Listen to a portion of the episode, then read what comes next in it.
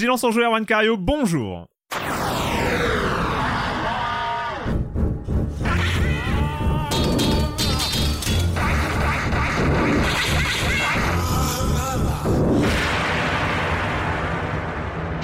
Au programme cette semaine, eh ben ça y est, ça commence, ça commence. Le programme de fin d'année commence aujourd'hui. On va parler de A Plague Tale Requiem de Mario et les lapins crétins Sparks of Hope et on va aussi parler Serait-ce le jeu de la semaine? On en parlera peut-être, mais c'est The Case of the Golden Idol.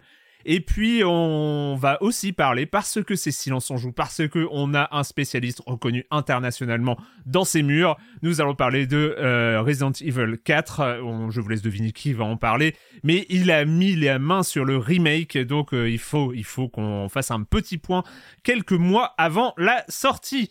Euh, le reste du programme, vous connaissez la chronique jeu de société de Jérémy Kletskin, le com des com, la minute culturelle, tout est en place pour le dixième épisode de la saison 16 de Silence on joue et je commence en accueillant trois de mes chroniqueurs préférés, Corentin Benoît Gonin. Salut Corentin. Oh. Ça va depuis deux semaines Oui, formidable. On a pu jouer à de bons jeux quand même. Enfin, moi j'ai pu jouer à un très très bon jeu tout de même. On a joué à des très bons jeux, à des jeux. Euh, enfin, bon, bref, c'est le programme de l'émission, on va pas spoiler.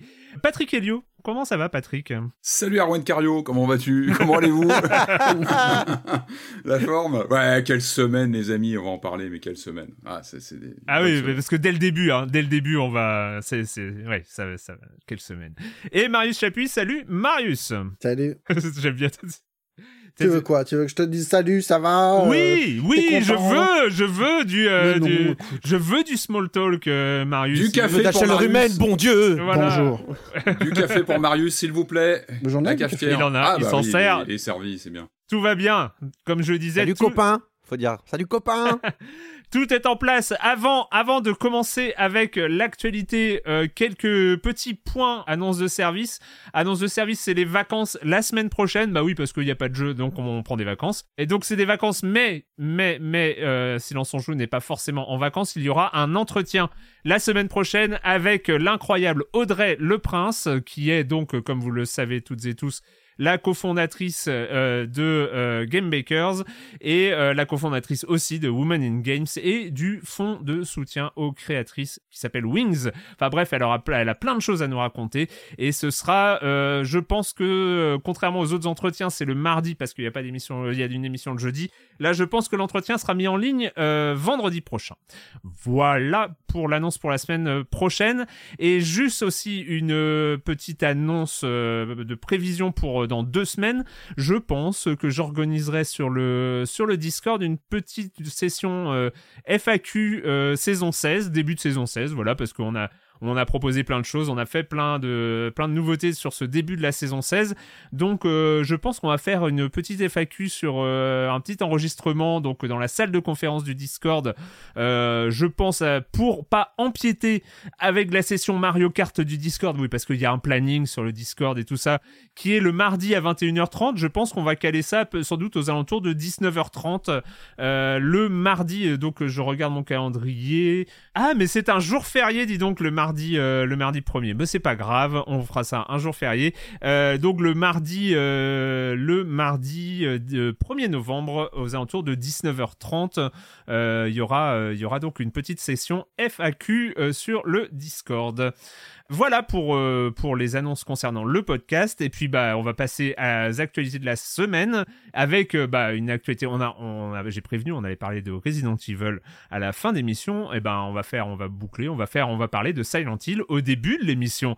Voilà, euh, Patrick, Silent Hill, ça bouge enfin, enfin. Enfin, mais ça fait des mois qu'on attend. Il y avait des rumeurs d'un retour de Silent Hill chez Konami, de remake de jeu. Et bah, ça y est. Euh, tout a été euh, confirmé hier. Alors c'était pas un Silent Hill direct, mais quasi. Hein, c'était une hmm. conférence Konami uniquement dédiée euh, bah, à l'univers Silent Hill. Et franchement, bah, ça fait plaisir. Enfin voilà, tout ça est mis officiellement en ligne pour les, prochaines sorties. C'est confirmé. alors il y, y, a eu pas mal d'annonces. Je vais essayer d'aller très très vite, mais la principale, celle qui était vraiment attendue au tournant, et que il y a eu quelques quelques leaks euh, juste quelques heures avant mais bon c'est confirmé cette fois c'est bien le retour de Silent Hill 2 c'est pas rien quand même hein, Silent Hill 2 c'est c'est un peu la, pépite de, de, la franchise Silent Hill hein. on rappelle qu'il est sorti maintenant il y a il y a plus de 20 ans ça nous rajeunit pas sur PS2 qui est adapté sur d'autres machines, mais qui revient. Donc là, cette fois, on a un remake en bonne et due forme de Silent Hill 2. Euh, alors, c'est pas n'importe qui qui est aux manettes, c'est le studio Bluebird Team, un studio polonais qu'on connaît pour euh, Layers of Fear et The Medium, qu'on a, ouais, qui nous avait un peu laissé quand même un peu dubitatif, hein, The Medium. Pour être poli. Donc, moi, j'aime beaucoup Bluebird Team. Franchement, faites les Layers of Fear, c'est très très bien. Euh, voilà, sur The Medium, on était beaucoup plus réservé. Corentin, Alors, pas mal tu... d'informations. Corentin, tu voulais dire quoi, pardon? Non, je disais que c'est, je crois que c'est le même lead que sur The Medium, donc je suis un peu, je suis un peu réservé peut-être sur le, le Bah, choix. voilà, du- en tout cas, Ouais. ça, voilà, ils s'étaient un peu pris les pieds sur euh, justement une production un peu plus d'ampleur sur The Medium. Ils avaient voulu aller sur quelque chose d'un peu plus, d'un peu plus solide en termes de, de- de- d'échelle de production, et ça avait été un peu chaotique. C'était pas un jeu qui nous avait euh, forcément plu. On en avait Après, parlé. euh, c'était c'était il a joli quelques- et il y avait une atmosphère. Il y avait une, atmos- On- une on atmosphère, il y avait pourquoi, quelques enfin, idées, mais voilà, ça avait du mal à, à- à faire plus que ça, quoi. Et Là, là, euh, ça va être sûrement cadré par, par Konami un minimum. Oui, Peut-être qu'il y a, y des bah, chances qui. Puis c'est un remake. Bien sûr. Le jeu Voilà, existe déjà. C'est un peu Le cadré jeu- par Silent Ouais. Hill 2, quoi. Ah oui, voilà. de- d'office, ouais. Alors, ce qu'on a appris, donc, ce sera une exclue PlayStation 5 pendant un an et PC. Ça sortira sur, sur Steam aussi. Bon, voilà, c'est pas anodin aussi. C'est quand même euh, une de ces marques qui ont explosé avec les, avec les, les consoles PlayStation, que ce soit le premier Silent Hill avec la première PlayStation. Mais c'est vrai que Silent Hill 2, c'était un des fleurons de la PlayStation 2. C'est un de ces jeux qui a vraiment euh, profité de, bah, de l'envolée de la PlayStation 2 euh, à l'âge d'or. Euh, La, la grande question, sur, c'est que est-ce que Akira Yamaoka va euh, réorchestrer euh, sa BO et Ah ça- bah il bosse dessus. Bah il était, Ah. il est interviewé sur le sur ce- cette vidéo qui est de présentation. Voilà, il explique qu'il a travaillé sur la musique. On a aussi Masahiro Ito qui est le directeur artistique qui retravaille sur cette euh, sur cette nouvelle version. Donc Cool. évidemment Bluebird Team ils sont pas lâchés dans la nature avec Silent Hill 2. Évidemment ils travaillent avec Konami de près. Donc du Unreal Engine 5 euh, et puis bah évidemment c'est pas anodin, c'est une carte stratégique. C'est-à-dire que là, le retour de, de Konami sur sur Silent Hill, il se fait. Ils, ont, ils peuvent pas se louper sur Silent Hill 2, j'ai envie de dire. C'est la pépite, encore une fois, de la franchise, celle qui a vraiment marqué, après le premier volet qu'on aime tous sur PlayStation, mais qui était encore. Euh, qui était encore limité par euh, par la console, par le même le propos. C'est vrai que Silent Hill 2, il a transcendé énormément de choses Hmm. euh, à l'époque sur PS2. C'est vraiment un jeu qui se décantait un peu des limitations techniques et qui avait un propos ultra marquant. hein. On rappelle, on suit euh, James Sunderland qui se bah, qui, qui qui se rend à Silent Hill sur invitation de sa femme disparue, euh, qui l'appelle et qui lui dit de venir. C'est un jeu troublant, c'est un jeu qui nous a tous, quand on a eu la chance de le faire à l'époque, qui nous a tous complètement foudroyés. On n'en sort pas complètement indemne, indemne de, de Silent Hill 2. C'est sans, Donc c'est c'est sans- c'est doute ça- une des premières, enfin c'est sans doute une des meilleures premières demi-heures de, de jeu en Mais- fait. C'est Ouais, puis tout, tout, il y a, il y a- il y a tout dedans. ah non mais le 2 lui-même est, est fou, mais euh, incroyable. La- L'imagerie euh, malaisante, euh, il y, a, y, du malaise partout. Le Pyramid Head, les infirmières. Moi, j'ai un souvenir, mais j'étais totalement mais stressé par les infirmières. Euh, c'est à la fois morbide et magnifique. Et euh, puis bon, voilà, il y a des twists, il y a tout ce qu'il faut dans ce jeu. Encore une fois, c'est un monument. Et c'est vrai que là, euh, Konami, bon bah, il joue une grosse carte. C'est que c'est encore une fois, c'est le socle de la comment dire de de de l'en- de, bah, de l'empire Silent Hill, Ouais. quoi, Silent Hill 2. Donc faut pas se louper, on n'a pas de date, mais bon, bah, on imagine que ça va, ça va être probablement l'année prochaine. Euh, L'idée, évidemment, c'est de marcher, j'imagine, dans les pas de, de, de Capcom, avec Oh, ces, fameux, euh, ces fameuses réorchestrations bah, de Resident Evil, euh, Ouais. le premier qui avait été refait il y a déjà bien longtemps, Resident Evil 2 et 3. Euh, L'idée, évidemment, c'est de réactiver tout ça. On a des images hein, qui ont été, qui ont été diffusées pendant cette, cette, ce, ce, ce Silent Hill direct, qui commence à faire grincer quelques dents. C'est vrai qu'on retrouve pas le Sunderland avec exactement le même physique que sur PS2, ce qui est un peu normal aussi. C'est une réinterprétation. Je vois qu'il y a pas mal de critiques qui arrivent déjà. Laissons le jeu arriver. Laissons ça. Enfin, moi, je suis pas contre une relecture. Le but, c'est pas non plus d'avoir une juste une transposition HD du jeu existant. Moi, je suis pas contre le fait qu'on réinterprète, qu'on re-questionne un petit peu même le, le physique des personnages, qu'on moi, je suis vraiment curieux. Je suis- mais déjà, je suis ravi que il y a beaucoup de euh, critiques. Il y a beaucoup de critiques sur Internet. J'ai pas, pas trop vu euh, sur ce qu'on voit. Mais on touche, encore une fois, on touche tellement à un matériau sensible avec. Silent Hill 2. Je peux comprendre aussi. C'est vrai qu'on a tous des souvenirs de joueurs euh, euh, complètement mémorables.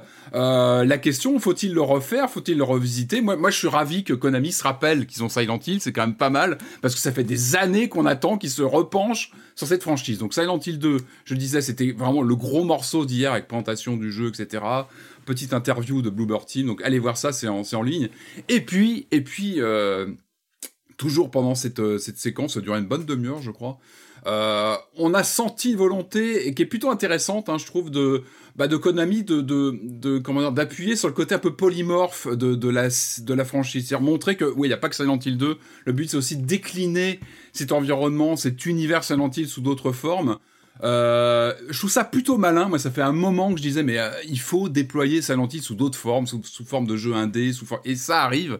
Euh, on a eu l'annonce de Silent Hill Townfall, euh, qui va être édité par Annapurna et qui a, est développé par, développé par No Code. Et c'est plutôt malin comme choix parce que c'est les gens qui ont fait Stories Untold et Observation. Et c'est, et, c'est, je trouve que c'est une très bonne pioche. on a, on n'a pas grand chose à l'image. On a un petit teaser vidéo plutôt, euh, plutôt intrigant. Enfin, moi, ça, ça fait envie. Et l'idée de dire, voilà, on va prendre le label, entre guillemets, j'aime pas le terme, mais l'étiquette Silent Hill et la déployer comme ça sur du jeu indé. Et Stories Untold, c'était du Silent Hill. On y était avec le, le questionnement. L'horreur analogique euh, de nos codes, ça Alors, analogique. Très, très bien, quoi. Et ça va être très bien. Et puis, Stories Untold, il, il, il questionnait ta position de joueur là-dedans, justement, dans la diégèse horrifique. Et je trouvais ça, je trouve ça très malin. C'est un très bon choix de casting. On jugera évidemment quand on, en saura plus. Allez voir. Pareil, il y a quelques quelques images qui sont arrivées, mais voilà, moi, moi je j'ai envie de dire les signaux sont ouais. En tout cas, le casting est, très bien. À lui tout seul, je trouve cette annonce, enfin à elle toute seule, cette annonce suffit à faire oublier un peu la déception de de bah de, enfin de ce truc qu'il y a derrière bah oui, euh, cette campagne d'annonce. oui, voilà, c'est le, le Kojima qui n'était pas invité. le Kojima Junji Ito que tout le monde rêvait et machin, et qui était aussi une promesse de faire quelque chose de nouveau, Bien avec sûr. des gens neufs. Et là, c'est pas du tout le même casting, mais mais ça, ça suffit à, à, titiller un peu le. Quand tu bah connais oui, les, et, ouais, et, les jeux de no code, ça peut un... que sembler judicieux, quoi. Ouais, questionner un peu la, tu vois, les limites, les frontières. C'est quoi Silent Hill? Je pense que j'ai l'impression que Konami s'est un peu posé les bonnes questions, donc c'est très bien. Ça a pris du temps. Hein. Ça fait un petit peu, ça fait quelques années qu'on attend tout ça, mais bon, en tout cas, ça arrive.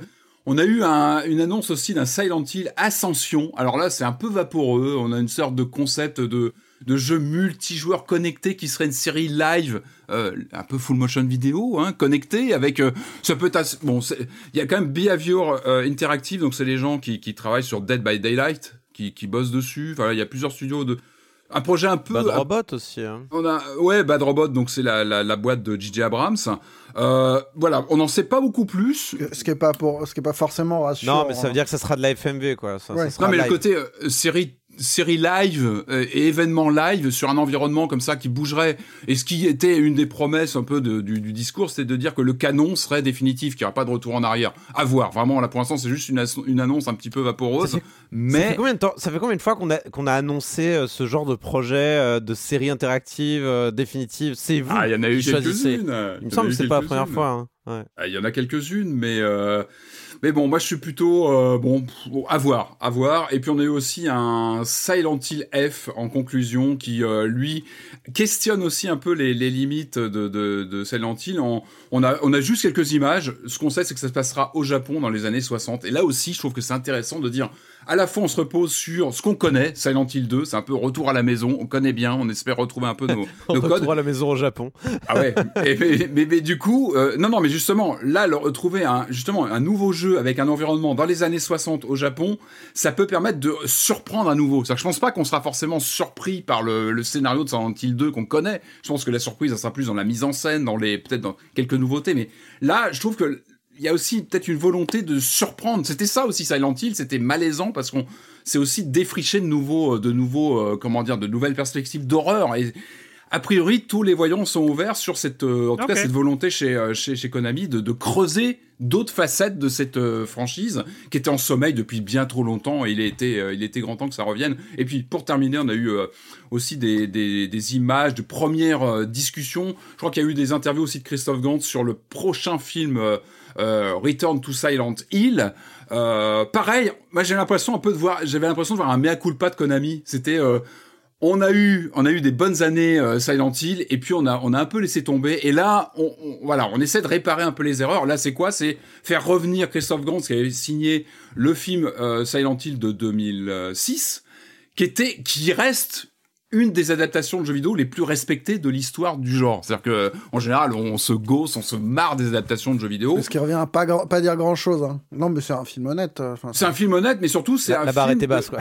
C'est le ça, film. enfin. Non, mais c'est le film d'un d'un réalisateur qui connaît son jeu. Et c'est déjà énorme euh, dans ce contexte. C'est quelqu'un qui connaît le jeu vidéo, Ouais. qui connaît la série.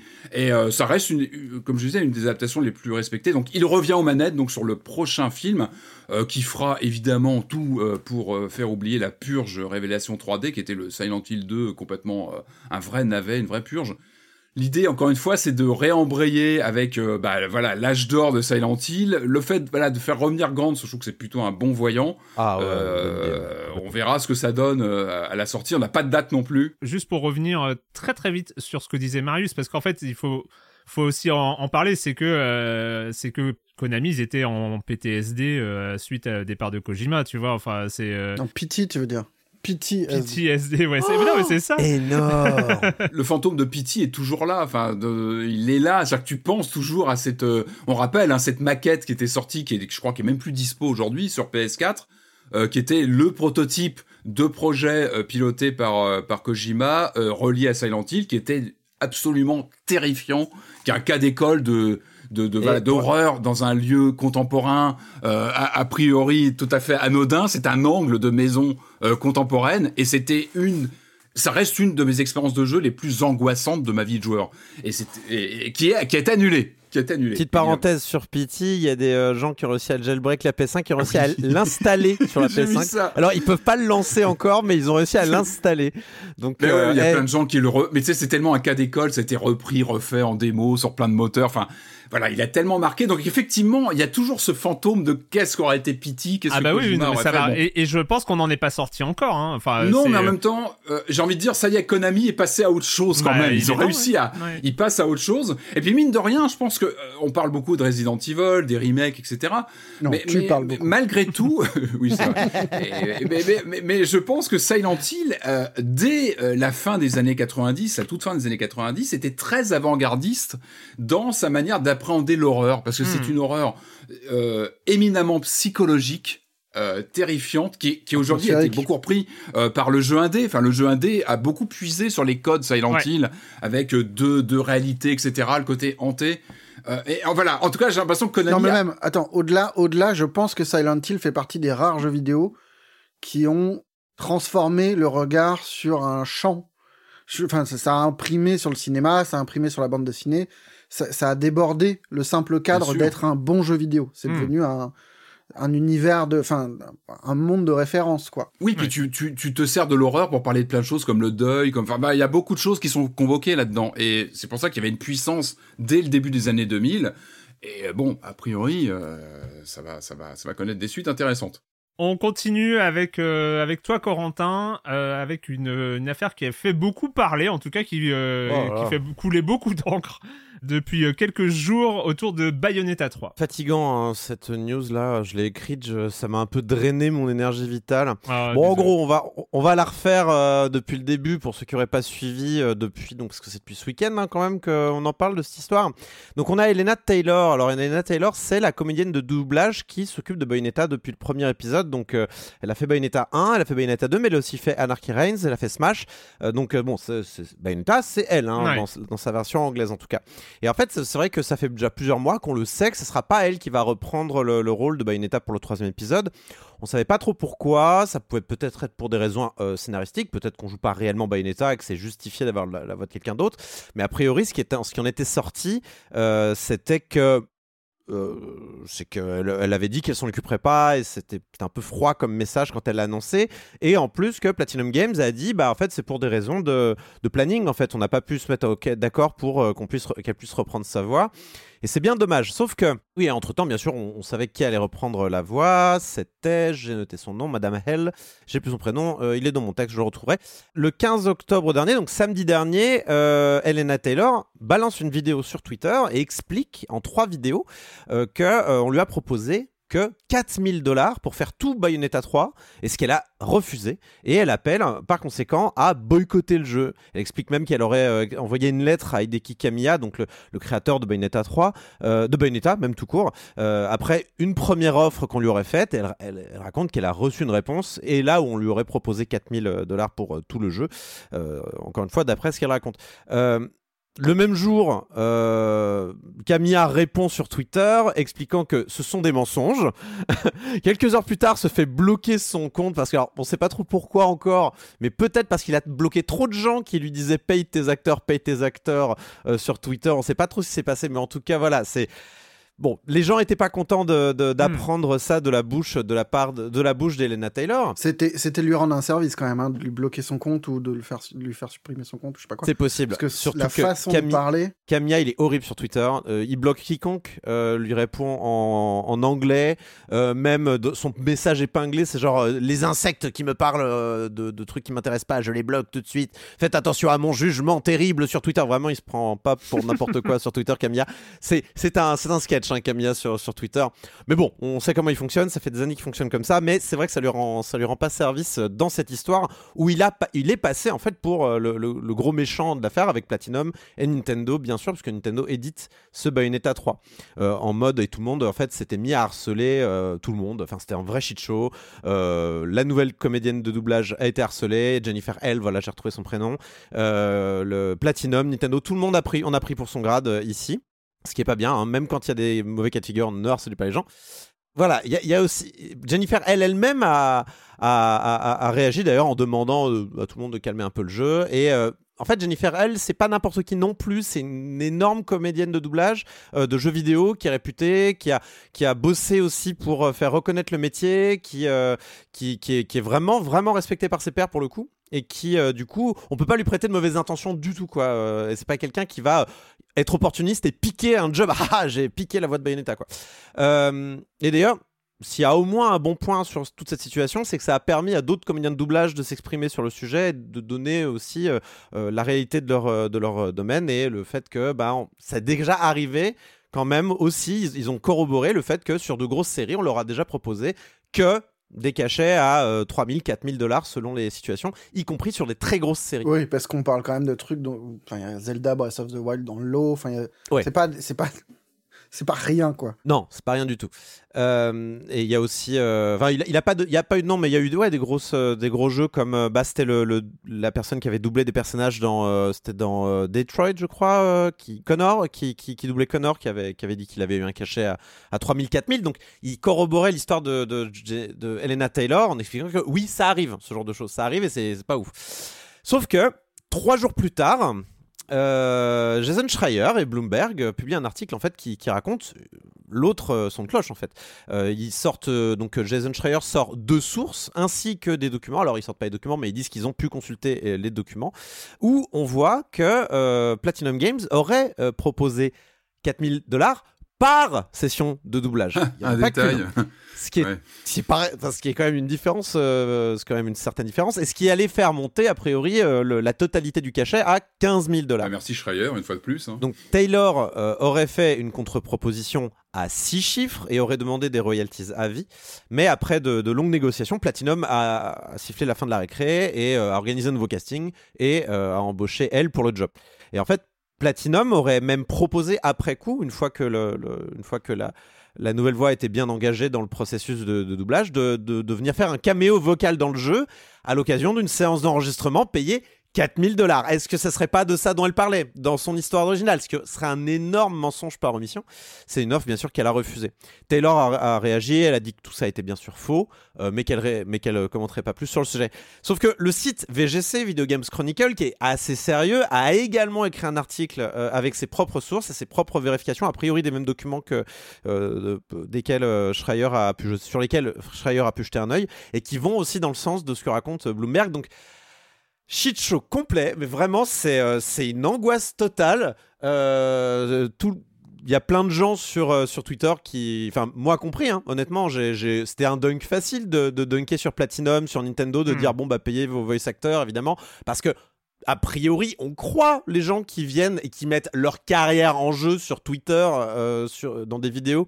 On les croit, ces gens-là, parce que si jamais, en effet, Lena Taylor ne raconte pas la vérité dans cette histoire-là, mais euh, elle, elle, bossera plus jamais dans le jeu vidéo euh, pour, pour la suite. Donc c'est quand même, a priori, ça semblait naturel de, de, de, de, croire Elena Taylor euh, sur les premières vidéos. Mais là, c'est vrai que deux médias qui indépendamment confirment que c'est pas la vérité qui aurait été dit, ça ça laisse à réfléchir quoi. Donc, euh, donc au final, ça... elle, elle, évoquait plutôt le caméo qu'on lui avait proposé, les 4000. Ah, on sait pas. non, mais dans sa vidéo, elle dit, ça, elle dit 4000 pour l'ensemble de, des ah oui, enregistrements. Donc, un problème euh, de, de, cohérence. Ouais, euh, oui. mais par omission, si c'est ce qu'on lui a proposé pour le caméo, oui, c'est en effet 4000 dollars pour l'ensemble des, ouais, des enregistrements c est, c est, au moment de lui proposer le caméo.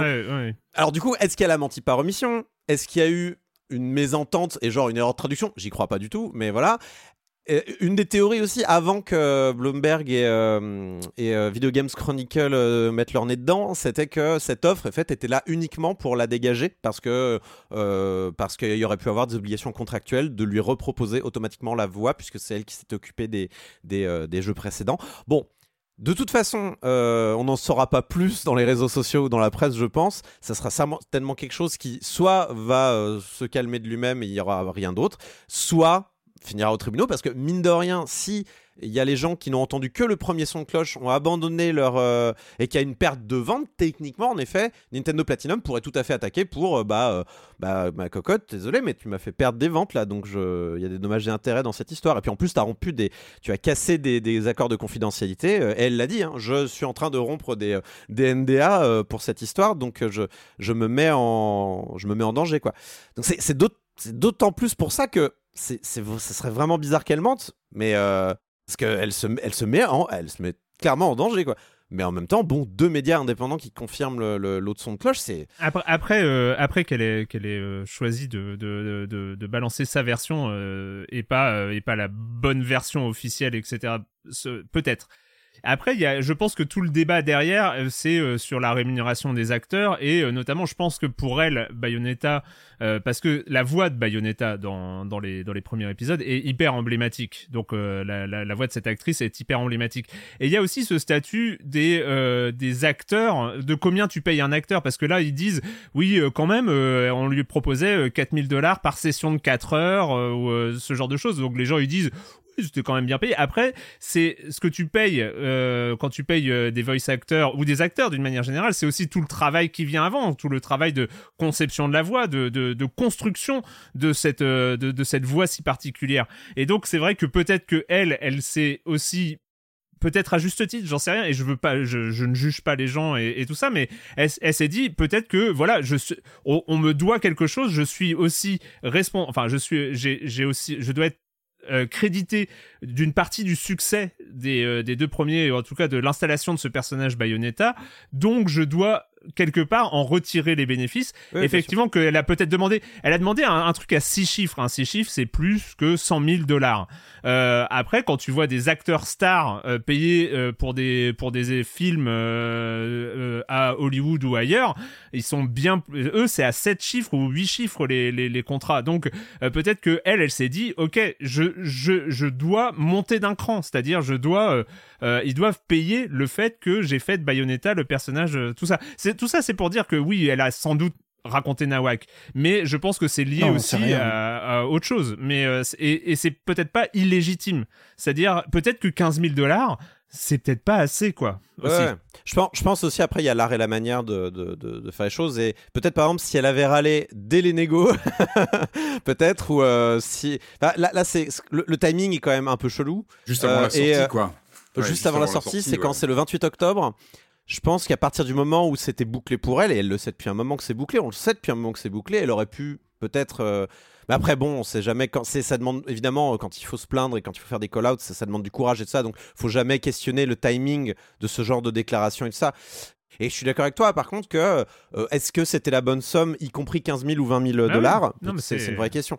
Après, Jason Schreier, euh, il, il, il, met un petit bémol là-dessus en disant que Bayonetta, on aura beau dire, c'est pas une série qui rapporte des énormément énormément d'argent c'est c'est même plutôt une petite série euh, par rapport à ce que fait Nintendo habituellement et que euh, ce, ce, ce, ce budget, enfin, ce cachet était euh, budgété aussi en fonction de la l'importance de la série euh, financièrement quoi. Ce que ça, ce que ça dit, c'est le problème. En fait, c'est tout le problème de d'un témoignage sur Twitter et d'un témoignage qui est filtré par la presse entre guillemets. Ouais. C'est que, ok, il y a le contact direct, mais il y a aucune mise en contexte, il y a aucune analyse, il y a aucun euh, unilatéral, quoi. contre-vérification de. de...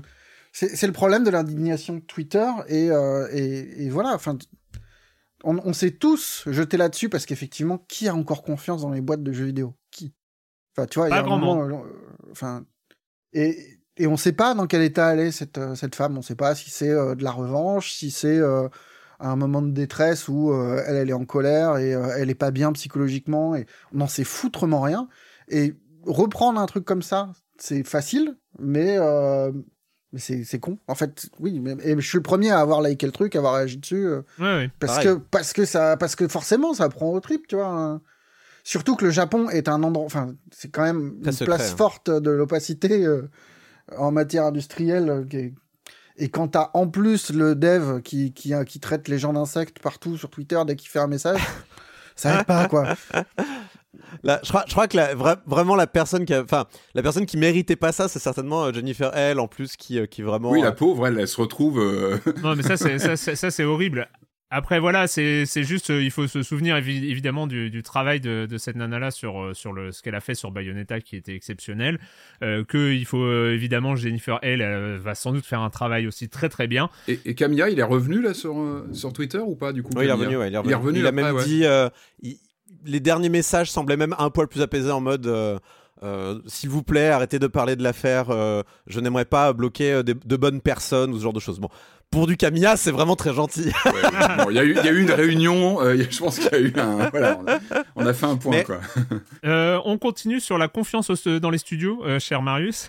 Ouais. c'est Yes. juste pour faire une transition. On, Mais retourne non, mais là, parce qu'on aime bien y geste, aller. On retourne un chez Activision. gentil. On retourne C'est chez l'automne, tu vois, c'est la saison des mises en garde. Les parents disent aux enfants sortez avec un manteau. Oui, il fait chaud, mais sortez avec un manteau, on sait Ouais. jamais. Et euh, ne crois pas ce que tu lis sur Twitter.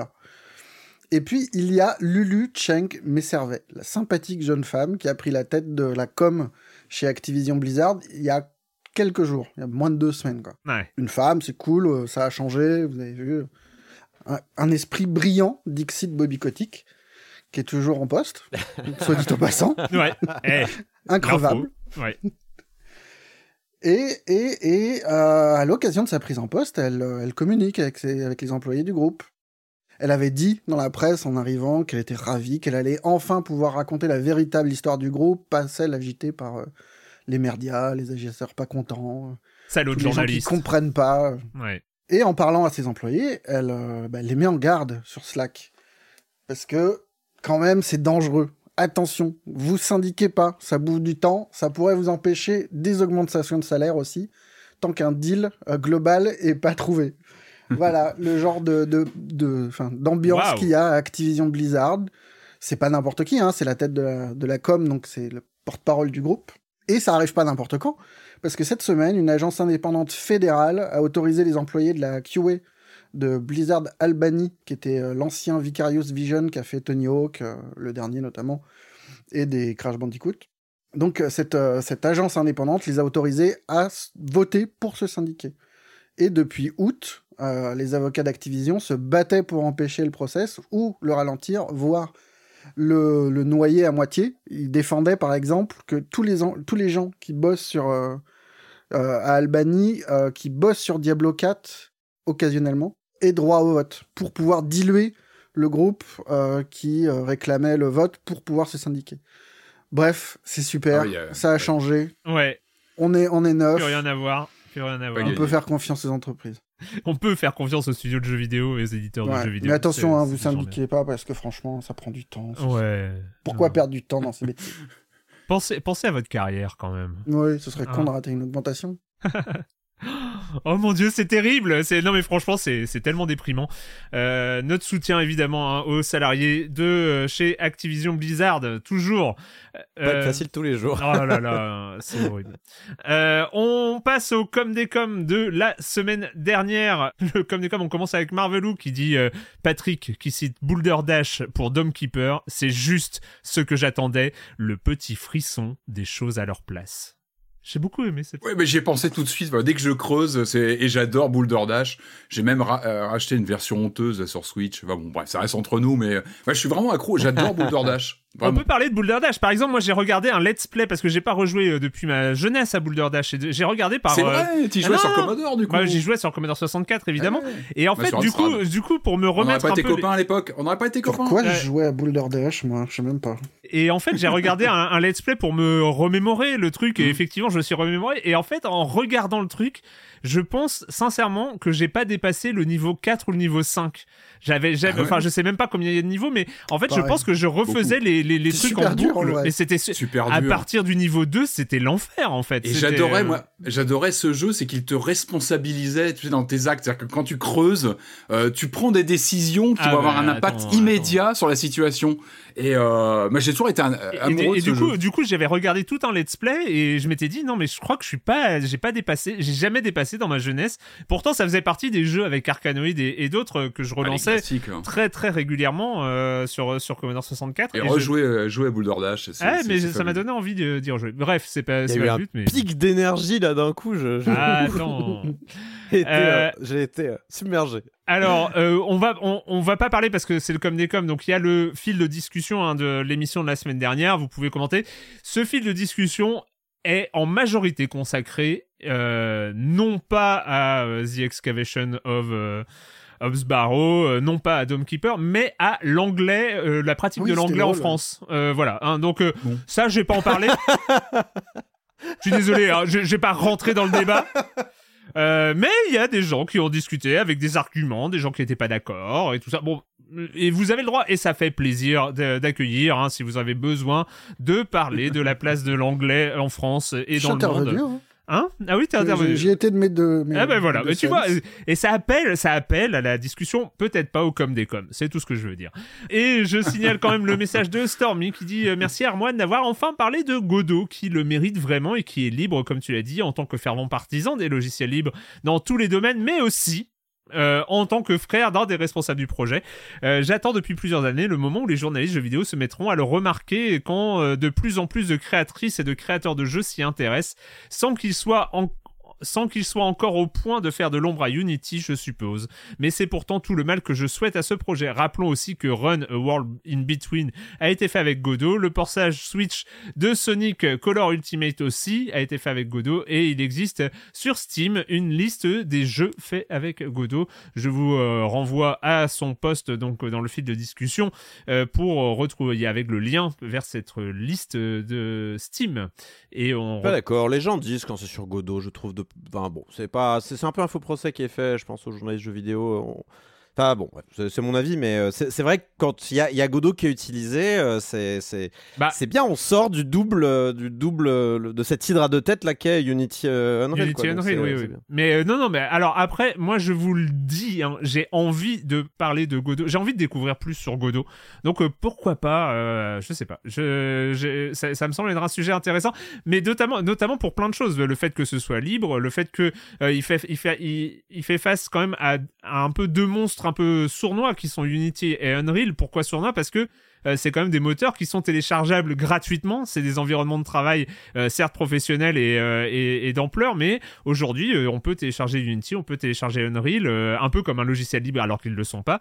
Et, et tout ça. Et c'est intéressant d'avoir un contre-projet avec un vrai truc communautaire qui a une histoire. Bah, c'est c'est- Ouais, c'est super sain.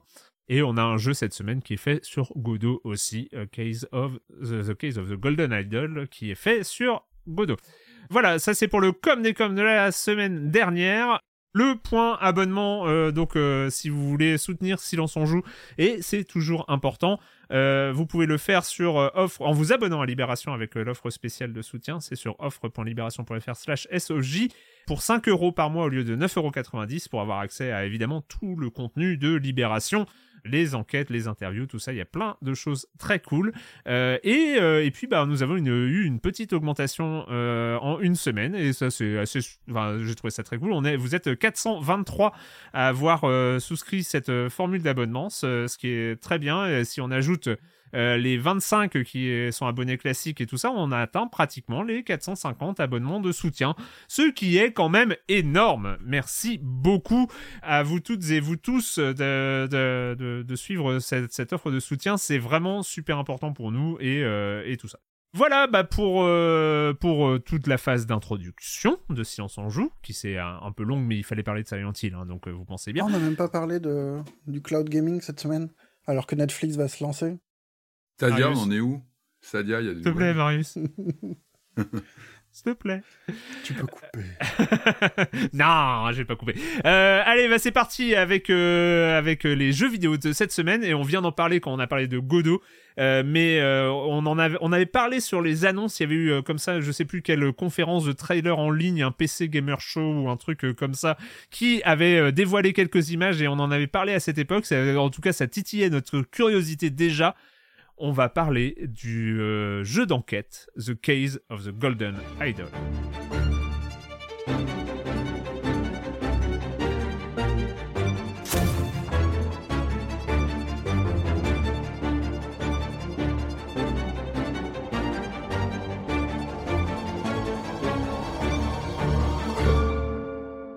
The Case of the Golden Idol, un jeu Color Grey Game qui est un studio laiton. Oui, oui, on ne parle pas euh, beaucoup des, euh, des, studios laitons hein, euh, pour, pour le coup. Les tétons qu'on en parle. Bref. Je peux couper ça ou tu peux le mettre en post-crédit. D'accord. Ouais, on fera une liste de tous les jeux de mots possibles avec euh, les tons de cerises, les tons de données. bon, bref. Eh, c'est libé ou quoi là-bas? The Case of the Golden Idol, euh, donc euh, un jeu d'enquête euh, qui évidemment rappelle à notre bon souvenir l'exceptionnel Obradine, évidemment, pour plein de raisons, mais on va on va peut-être en parler plus en détail.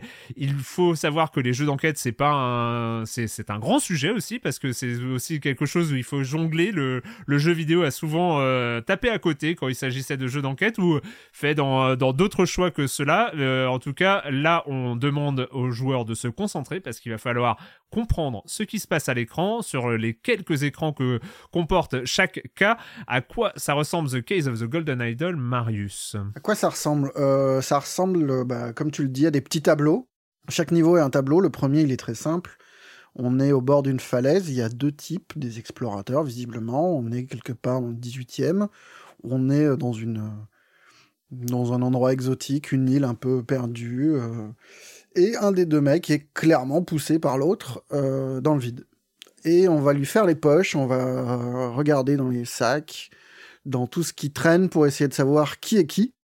Euh, en fouillant dans les documents, on débloque des petites étiquettes qui, qui sont des mots-clés qui nous serviront ensuite à remplir des textes à trous pour expliquer qui tue qui, pourquoi, dans quel cadre, euh, avec quoi. Et, euh, et ça, c'est le. En, gros, l'écran de résolution est divisé en trois. Il y a un gros texte où il s'agit, où clairement l'enjeu n'est pas juste de savoir qui a tué qui, mais de, le motif aussi. En voilà, d'expliquer les circonstances dans le détail. Et il y a souvent euh, à droite de, de ce texte-là des, euh, des étapes intermédiaires qui sont. Euh, je trouve que c'est vachement bien foutu parce que ça permet de pas se disperser. On comprend assez vite qu'il faut résoudre ces trucs-là parce qu'ils sont plus courts euh, d'abord, et c'est des, des, des, points clés en fait qui nous guident sur la résolution de, de, chacune des enquêtes. Et ça va être par exemple, le plus souvent, il s'agit de mettre des noms sur des visages, de réussir à mettre le hein. nom et le prénom.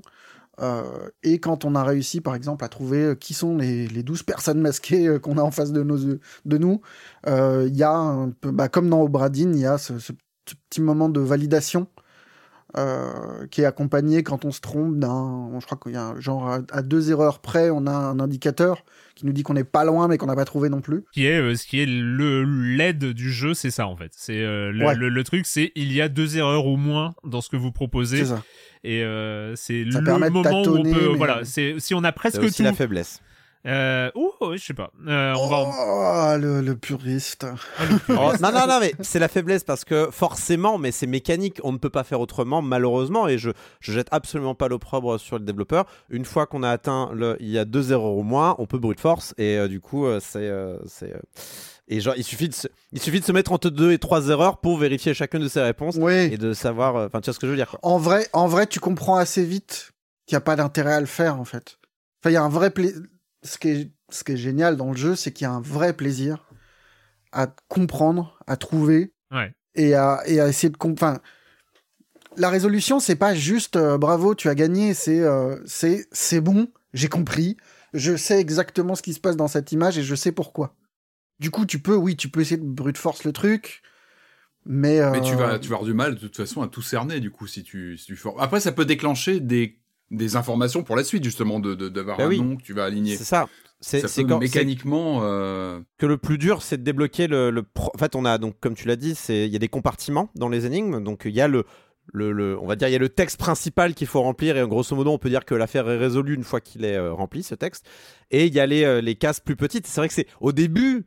Enfin, c'est, craquer la première case qui est difficile, quoi. C'est vraiment euh, commencer à percer une brèche. Une fois que tu es dans la brèche, je trouve que c'est vraiment le moment où on se fait plaisir parce qu'on commence à, à tirer le fil euh, de, la- de l'affaire, à tirer le fil du pull qui se, qui se dénoue comme Hmm. ça jusqu'à ce qu'on on finisse par euh, en fait euh, euh, le- la structure du jeu, la structure en texte à trous du jeu euh, nous permet en fait de, de tirer le fil mental de l'affaire et euh, de, de remonter petit à petit et de comprendre au fil des déductions, des petites déductions comme ça, que ça soit des identités, euh, des, euh, des, des fois il y a des emblèmes pour savoir à quelle, euh, à quelle maison entre guillemets ça correspond, ce genre de choses.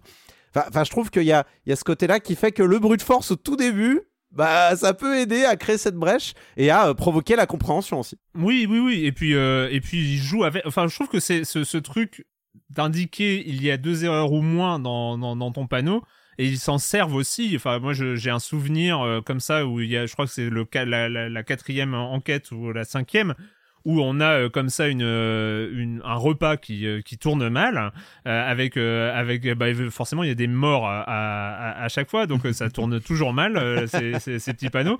Mais il y a des convives et il y a un des personnages que on, on a une liste de noms prénoms et moi par par déduction j'avais dit ce personnage c'est cette identité là c'est David machin.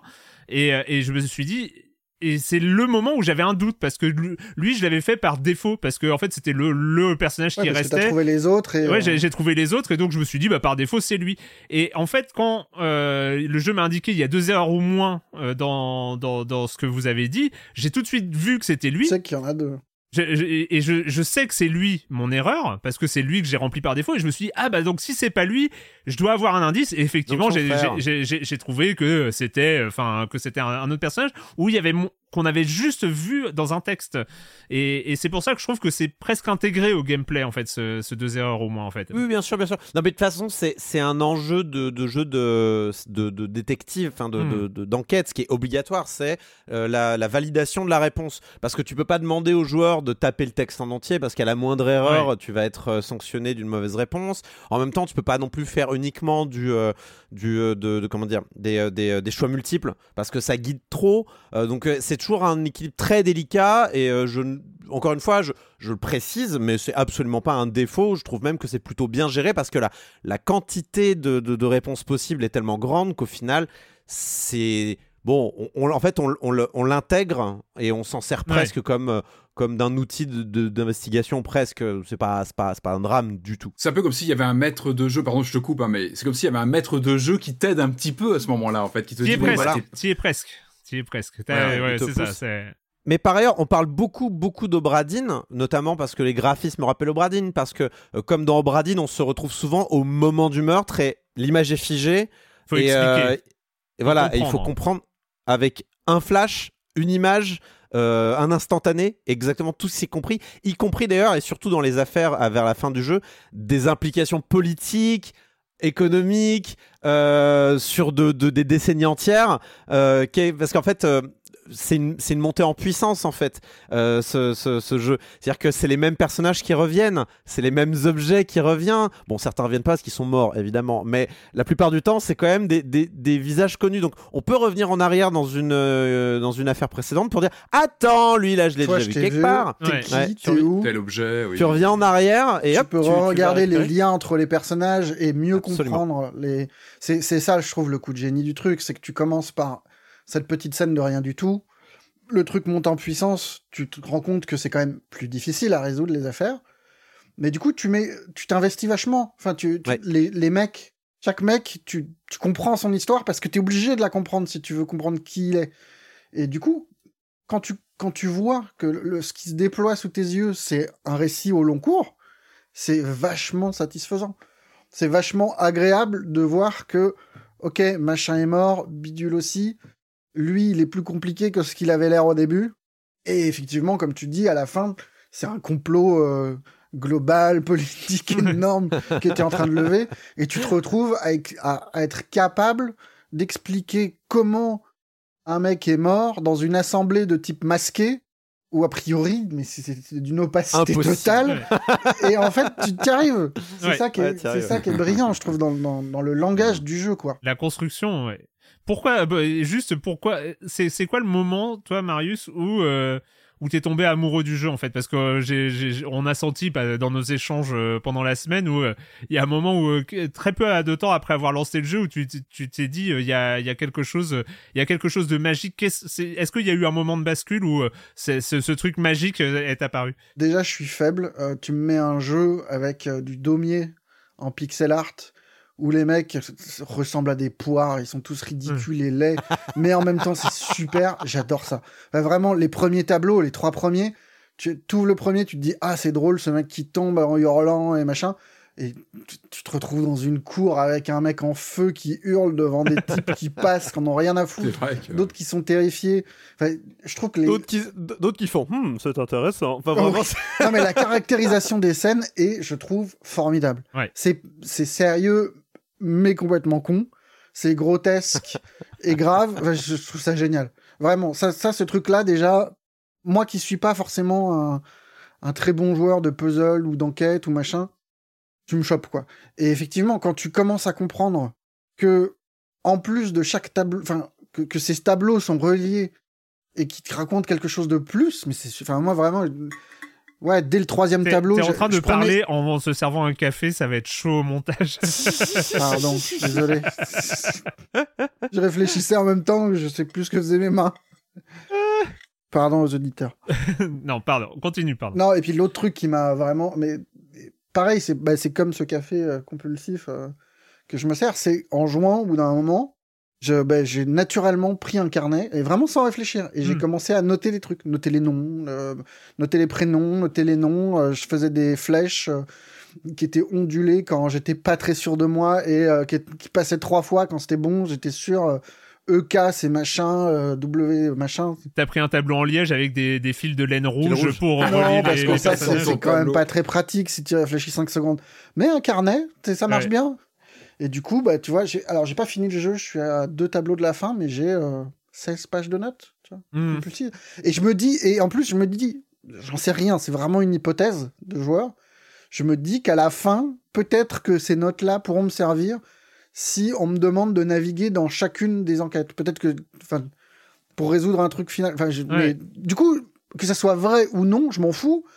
Oui, c'est ton Le parcours. truc est là en fait. dans ma tête. Ouais, et ouais. du coup, quand, quand un jeu stimule au point de se dire que ce qu'on fait, qui est en lien avec lui, est utile, c'est en soi une, c'est en soi super, quoi. Patrick. Et ta remarque, elle est, je pense qu'elle est très symptomatique de, bah, de l'intérêt de ce jeu, c'est que finalement, le jeu en lui-même, grossièrement, on pourrait parler d'un point and click, même si c'est pas vraiment du point and Oui. click, parce que finalement, on a très peu d'interaction avec les objets, on a des, des objets en surbrillance. Tu as parlé de la direction artistique qui est hallucinante. Moi, je trouve que ce qui est très fort, c'est que on arrive sur des scènes euh, figées, gelées, et en même temps, c'est dynamique. Il y a un mouvement alors Oui. que rien ne bouge quasiment à l'écran. C'est Mais un peu animé quand même. C'est un, petit animé. peu, mais Ça très légèrement. Mais en fait, mais ce qui est génial, c'est que je, avec ce jeu, tout se passe dans ta tête. En fait, c'est que finalement, le jeu en lui-même n'est qu'un support de base, et tout se passe dans ta réflexion, dans tes écrits, euh, les notes que tu vas prendre.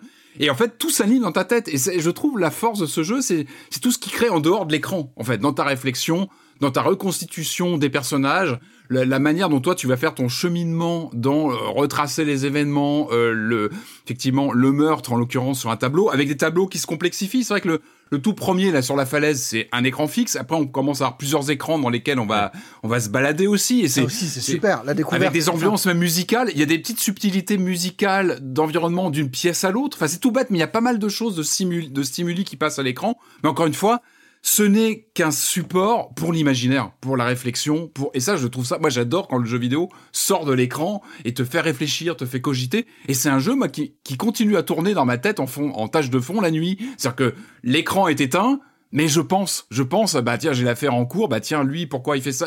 Et, je trouve ça, enfin, je trouve ça toujours admirable quand un jeu se décante de ce, de lignes de code et de ce qu'il est en soi et qu'il il s'imprègne dans ton esprit. Et le jeu ne tient qu'avec ça en fait. Le fait Il- qu'il soit chapitré, quand même, euh, en fait, je trouve plus mécanique qu'Obradine, malgré tout, parce que il y a ce système d'étiquette, parce qu'il y a les textes à trous, euh, qu'Obradine, euh, avec voilà son son euh, comment dire son registre d'équipage et le fait que tout en fait tout ce qui était à trouver dans le jeu était visible modélisé c'était quelque chose de très très très voilà c'est- tes yeux face à l'écran vraiment Mm. et pas tes yeux face à du texte typiquement ou très peu de texte fait que euh, il, il m'a et, et le fait qu'il soit chapitré, donc compartimenté, a fait qu'il me lâchait la nuit. Alors qu'Obradine, il me hantait la nuit, vraiment très fort. Hmm.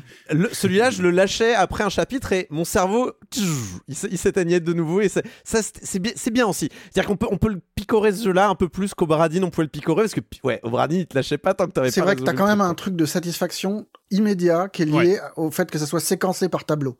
Quand Ouais. t'as fini ton tableau, c'est quoi. je suis le roi du monde, c'est bon, Oh c'est super. Ouais, ouais, ouais. Et puis là, tu te retrouves devant une autre scène et tu dis Ah ouais, là, c'est Ouais, demain. compliqué.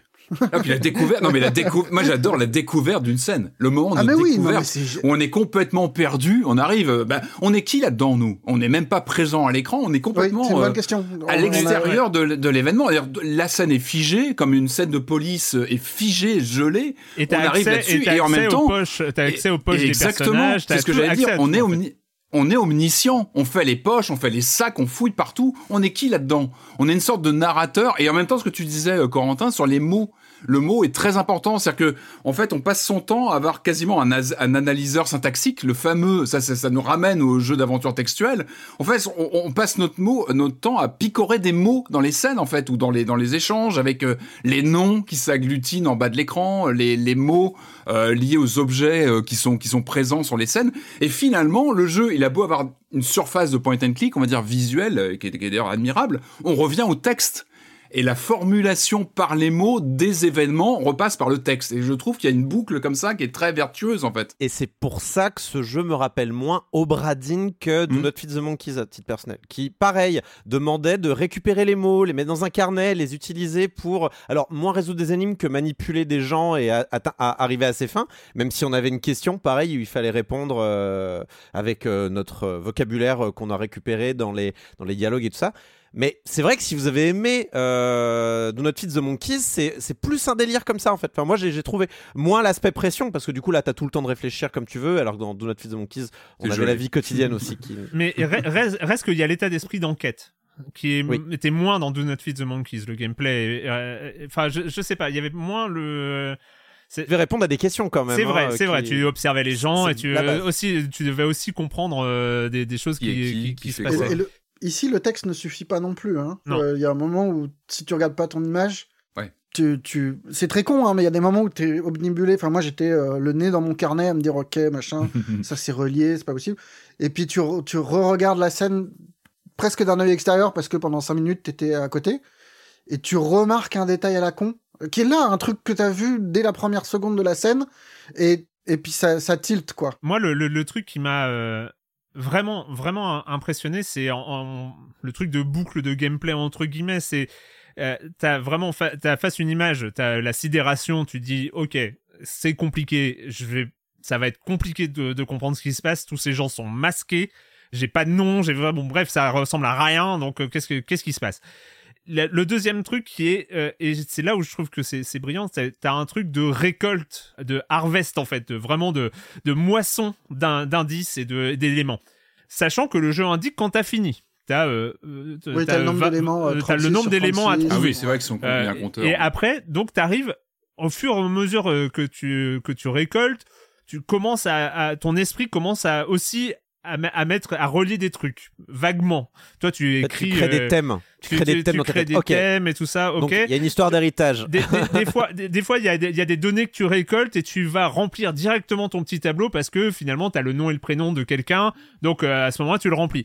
Mais et après, tu arrives à la fin de la récolte et c'est et c'est là où je trouve que c'est. Enfin, il y a quelque chose où je sais pas comment ils ont fait, mais t'as un vrai parcours purement intellectuel qui se met en branle. Euh, d'aller-retour à l'écran, mais t'as plus rien T'as presque plus rien d'interaction parce que t'as tout ouais, débloqué. Le jeu te laisse faire. Mais il te fait confiance ce jeu aussi. Ouais. Et, et, et c'est à toi. Et, et, en fait, mais c'est là où c'est fort, c'est que je trouve qu'ils ont réussi à, à, mettre un gameplay dans ta tête. Enfin, je sais pas comment le dire. Ils ont fait un, ils ont fait un level design dans mon cerveau, quoi. Enfin, c'est, euh, c'est-à-dire que ils ont. Je pense ils ont... que c'est, c'est cette organisation de la résolution par étapes ouais. est clé parce que tu collectes les trucs, tu essayes de te faire une idée, toi, de ce qui s'est passé, et tu as ces, étapes de résolution. T'es pas obligé de les faire dans, un sens où... Je crois qu'il y, a, un ou deux tableaux où ça m'est arrivé de finir le truc de gauche avant de finir ceux de droite parce que je m'en foutais et, que j'avais pas besoin. Mais les trois quarts du temps, c'est des étapes que tu es obligé de comprendre. Des paliers. Pouvoir répondre. et, et c'est c'est la main invisible du, dev en fait. Ils ont déguisé en challenge un canevas de pensée et une aide en fait. Et euh, c'est, euh, ils ont déguisé un obstacle en, en, ouais, en support et c'est très très fort. Et, mais c'est exactement ça. Je dis, c'est pas magique, c'est-à-dire que c'est effectivement dans la scénarisation des trucs à trouver l'un puis l'autre et puis les, les, les, pistes en fait, parce que finalement les, les, indices que tu dois remplir, les, fenêtres d'indices ou les images d'indices que tu dois remplir, c'est aussi des, des premières pistes de réflexion. Donc en, fait, il, il, te pousse, mais vraiment tout se passe dans ta tête. C'est là où je trouve que c'est vraiment magique. T'es face finalement à un écran à remplir, mais T'as une, as un scénario, t'as une réflexion, t'as un, un gameplay hein. euh, de, de, réflexion qui est, et c'est là où je trouve que euh, c'est euh, la, la, force du truc, ce que tu disais, la grosse différence avec Cobradine, c'est que chaque scène est, est, est, figée, même si, comme on l'a dit, on peut retourner sur les scènes précédentes quand il y a un personnage dont on se rappelle plus le nom, enfin qu'on a déjà croisé, etc., etc. Euh, donc il y a une cohérence globale de, tout, de toutes les de toutes les scènes, mais il y a le fait, cette satisfaction à chaque fois d'avoir d'avoir fini un, niveau, d'avoir compris et de te rendre compte que t'avais tout au début pour comprendre quand même un truc hyper alambiqué à la fin. Parce que c'est euh, des fois les textes à trous sont salement alambiqués quoi. C'est euh, à la fin c'est du il y a, y, a y a, des cas à la Agatha Christie hein, dedans. Il y a ah, des euh, il y a ça en différentes personnes qui vont comploter au même moment. Il faut savoir lequel a réussi ou ce genre de choses. Quoi. Ça, ça peut arriver, ce genre de cas de figure. Et, avec des retournements de situation dans ta tête. Enfin, je sais pas si vous avez vécu ça, mais il y a des, oui, si, moments. Bah, y a des... C'est là où tu vois, tu parles de brute force et machin, mais moi je trouve que ce qui est super avec ces étapes et même cet indicateur de vous avez deux erreurs, c'est que par un moment tu remplis le truc et t'es certain.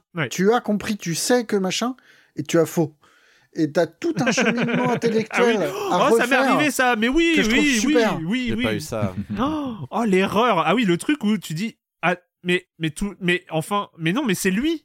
Enfin et, et, tu sais que t'as trouvé revenir en et arrière tu sais que c'est faux là où ah, tu ouais. là où t'as déraillé et c'est enfin il y a un ah, moment où magique. quand tu quand tu as le déclic du oh putain c'est ça ouais. donc c'est ça donc c'est ça mais c'est grandiose. Enfin, ah ouais. y a, y a Moi, ça, ça, ça me l'a fait sur les, sur, sur, les masqués, là, euh, sur, sur, les masqués, ça m'a fait ça, mais euh, à un moment, je buguais, j'avais deux conclusions contradictoires.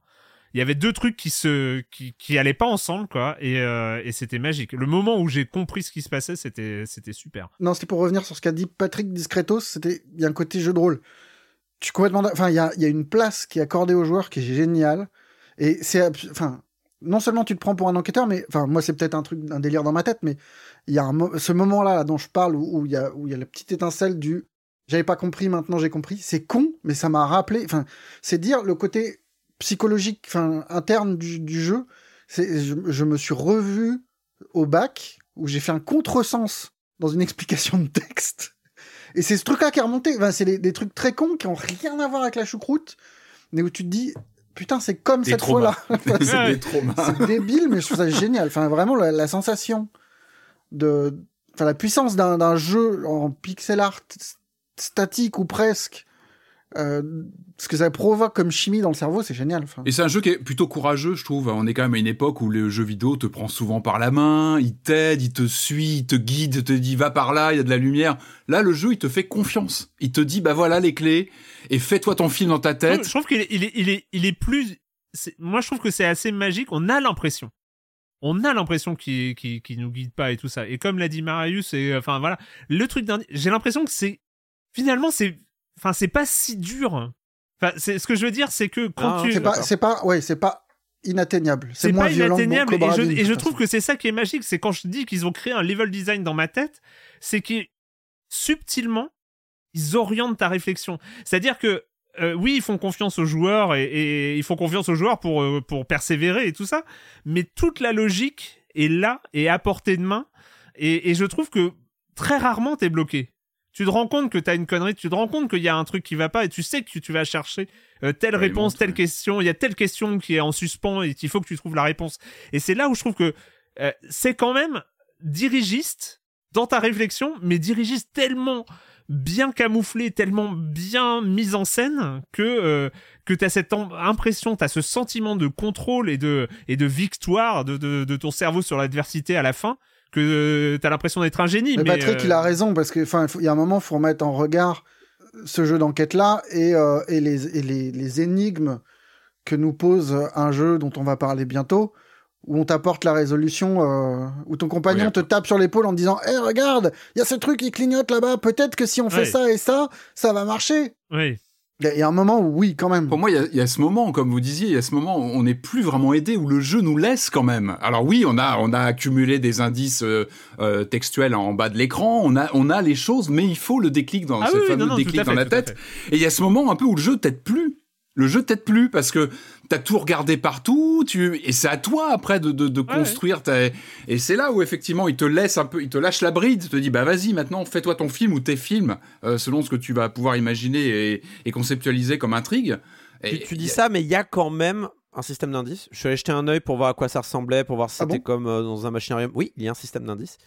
Euh, et c'est euh, c'est vraiment genre, ils vous, ils vous découragent d'y aller. hein. Vraiment, ils sont Oui, euh, genre, oui, j'avais vous êtes sûr Ah, ça va un petit peu à l'encontre de la philosophie Ouais. du jeu. Du coup, j'ai pas êtes sûr insisté, Bon, moi. d'accord. Ouais, J'ai pas insisté, je- du coup. Non, j'ai insisté pour voir à quoi ça ressemblait quand même, mais du coup, le, euh, en gros, il vous fait un petit quiz, un petit pop quiz, genre, euh, il vous met des, vis- il vous met des objets, des lieux, des visages, et on vous demande de remettre des étiquettes dans le dans le note pour voir si vous avez un minimum suivi et que vous êtes, et vous n'avez pas complètement abandonné. Mais des fois sur des trucs qui n'ont rien à voir, c'est juste pour voir si vous, vous êtes encore là, quoi. En gros, Euh, un peu presque un captcha, tu vois, un captcha mental. Et, euh, et après, il vous, il vous présente plusieurs boîtes et euh, il y a des noms sur les boîtes et euh, il, vous, il vous dit alors, est-ce que vous voulez un est-ce que vous voulez une petite information sur euh, les activités criminelles qu'il y a eu lieu euh, sur cette scène? Est-ce que vous voulez. Une Ah, information même sur l'identité des pas- gens ouais. J'étais j'étais allé jeter un œil pour voir à quoi ça Il faut dire les choses. Moi, je- je- je- j'avoue, je, suis pas Sherlock Holmes, hein. Et j'avoue que moi, j'ai jamais eu d'évidence totale. Il a toujours fallu que je creuse, et c'est Ah c'est- bien pas une évidence, hein. Euh, Donc je, voilà, j'ai la voilà l'affirmation. Je ne suis pas Sherlock Holmes. Je découvre, ça me pète à la figure avec ce jeu, mais c'est comme ça, et euh, il faut apprendre. Bon, on- je pense qu'on peut, on peut se, on peut s'améliorer. Ju- Juste euh, préciser parce qu'on l'a pas fait et pour euh, en, en lien avec le com des coms de la semaine dernière, ce jeu est en anglais. Ah ouais, Euh, Et, et il est, et il est suffisamment retors Ouais. pour que si on lise un peu vite, on fasse des contresens. On peut louper des Ouais. trucs, ouais, c'est vrai. Ouais, ouais. Histoire de fille où je, je me suis, je suis resté bloqué euh, pendant quelques minutes à cause d'une lecture de. je- ok, d'auteur, c'est bon. non, non, c'était pas ça qu'il fallait lire. Et donc voilà, euh, ça reste, ça reste, mais c'est les productions indépendantes aussi euh, qui euh, qui euh, peuvent avoir du mal. Surtout que là, vu que c'est des jeux lexicaux, enfin c'est des jeux qui sont basés sur les mots, je pense que les traductions sont, c'est c'est ça doit être coton de traduire, euh, de traduire un truc, pas impossible, hein, mais. euh, Bah, on verra, il y a- voilà. il y a une Ouais, a petite pas hype. tant de jeux de mots et de... Non, mais il y a une petite hype avec un peu de chance. Hein, euh, Peut-être que il sera traduit un jour. Ouais, Mais ouais. ce look, euh, c'est vrai que ce visuel, moi j'adore, même les, les détails un peu grossiers sur les objets. Certains sont animés, il y a des petites animations parfois. Enfin, je trouve qu'il y a un charme euh, visuel euh, immédiat. Enfin, il y, a- il y a quelque chose dans le, dans C'est le drôle, style. il y a une légèreté qui est dans le Ah visuel ouais, qui, est, oui. qui est super, Ouais. je trouve. The Case of the Golden Idol, euh, on va suivre. Hein, c'est il y a évidemment euh, toute une histoire de statuettes en or. On vous laisse découvrir euh, tout euh, ce qu'elle implique comme euh, comme conséquences euh, néfastes et meurtrières pour euh, pas mal de personnages. Euh, mais euh, en tout cas, c'est euh, vraiment une réussite dans la catégorie des jeux d'enquête. Avant de continuer euh, les Sur jeux PC, vidéo. ça coûte 18 euros. Ah oui, pardon, merci, merci. Sur PC, évidemment, ça coûte 18 euros. Il y a, il y a un contrôle chelou au pad, donc euh, ça fait peut-être euh, peut-être qu'il y aura une sortie console un, un jour. hein, Ah, Là, euh, c'est vrai qu'il y a des contrôles chelous. Ouais. oui, oui, euh. Mais, euh, mais euh, il faut jouer à la souris, hein, si vous en avez une. Oui, c'est vraiment fait pour être joué sur les claviers, ça. Euh, avant de continuer avec les jeux vidéo, c'est évidemment l'heure du moment de la chronique jeux de société de Jérémy Kletskin. Salut, Jérémy. Salut Erwan, alors s'il y a un truc qui est vraiment récurrent, c'est que dans le Discord de Silence on Joue, les vrais amateurs de jeux de société n'aiment pas trop mes choix de jeux. J'exagère peut-être un petit peu, hein, c'est pas tout le monde, il y en a plein qui le pensent sans le dire. On me dit que ça part dans tous les sens, que je ne chronique pas des jeux qui mériteraient d'être chroniqués, qu'il n'y a pas de cohérence dans mes choix, et surtout que j'ignore des jeux dont tout le monde parle, qui sont d'énormes succès, qui ont gagné plein de prix. euh. Tout cela, je vous réponds la même chose que ce que Erwan vous aurait dit dans ces mêmes circonstances, avec la même bienveillance. Allez écouter Proxy Jeux, Ludovox, Trick Track. Parce qu'ici, à Silence on Joue, c'est pas qu'on veut faire différemment, pas vraiment, non, mais on est libre et on fait comme on sent. Et si je vous dis tout ça, c'est parce que cette semaine, je vais vous parler d'un jeu qui est totalement incontournable. Alors celui-là, c'était sûr, j'allais vous en parler. Bon, oui, parce que son grand frère, sorti en 2014, fut un carton planétaire. Et oui, Splendor revient avec une version pour deux joueurs qui s'appelle Splendor Duel. Vous m'avez déjà entendu couvrir Bruno Catala de compliments, voici encore une occasion de le faire. Et sur le même modèle qu'Antoine Boza qui s'associe avec euh, Bruno Catala pour faire Seven Wonders Duel, on a Marc-André qui s'associe avec Bruno Catala pour faire Splendor Duel. Bon, alors Splendor, c'est un énorme classique. S'il y en a certains d'entre vous qui le connaissent pas encore, bon, déjà, bah, intéressez-vous à Splendor, l'original. Juste pour résumer le principe, on a au centre de la table trois lignes de cartes euh, de pierres précieuses qui sont mises en vente. On va les acheter avec des jetons pierres précieuses façon jetons de poker. Le cœur du jeu, c'est que les cartes pierres précieuses nous permettent de réduire le coût des cartes qu'on va acheter ensuite. C'est donc une course à l'optimisation. Mais là, Splendor Duel rajoute une couche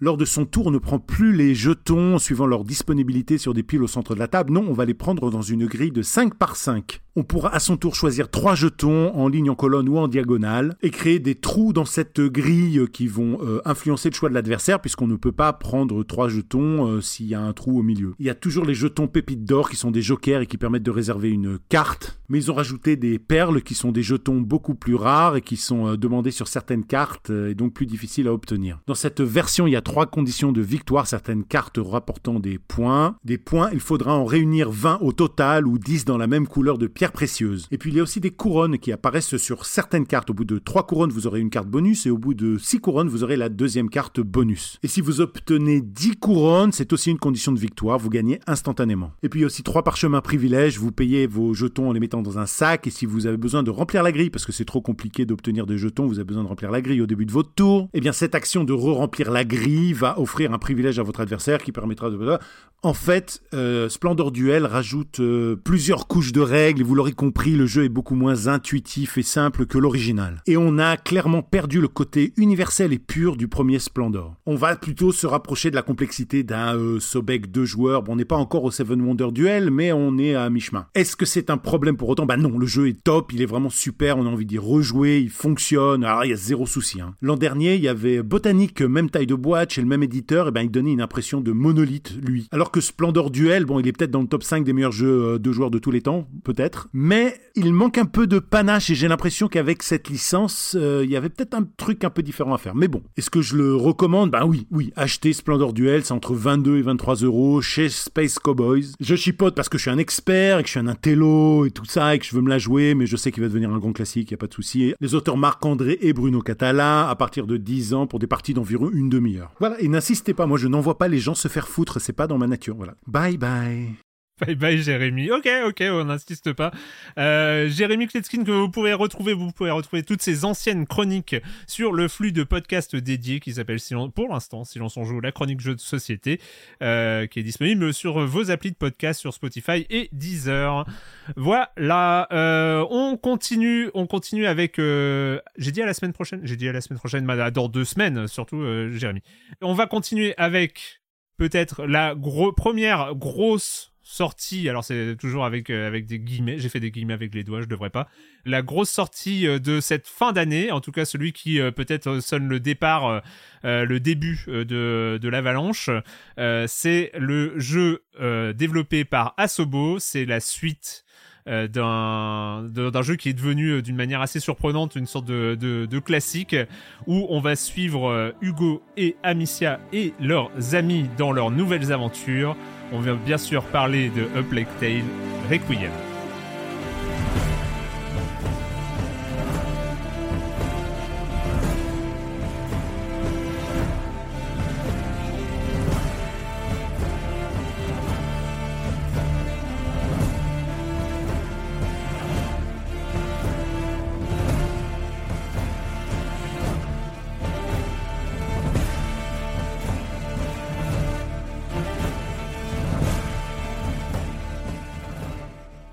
Plague Tale Requiem, dire que ce jeu était attendu, c'est euh, un euphémisme parce que quand même euh, le premier, en tout cas le premier épisode avait tellement surpris, avait un peu installé Azobo euh, sur la grande scène. On sait qu'ils ont fait euh, depuis euh, Flight Simulator et donc ils ont prouvé un peu leur maîtrise technique, en tout cas des, des outils de développement de, de, de jeux vidéo avec avec ces deux titres. On ne les attendait pas à ce niveau sur le premier parce que bah c'était quand même une grande aventure qui se passe au Moyen Âge en France et dans le sud de la France. Et en tout cas, et voilà, ils proposaient autour de la peste, autour de des rats, autour de, de des jeux comme ça de lumière euh, d'ombre euh, et tout ça. Ils avaient vraiment, vraiment surpris leur monde à cette époque-là.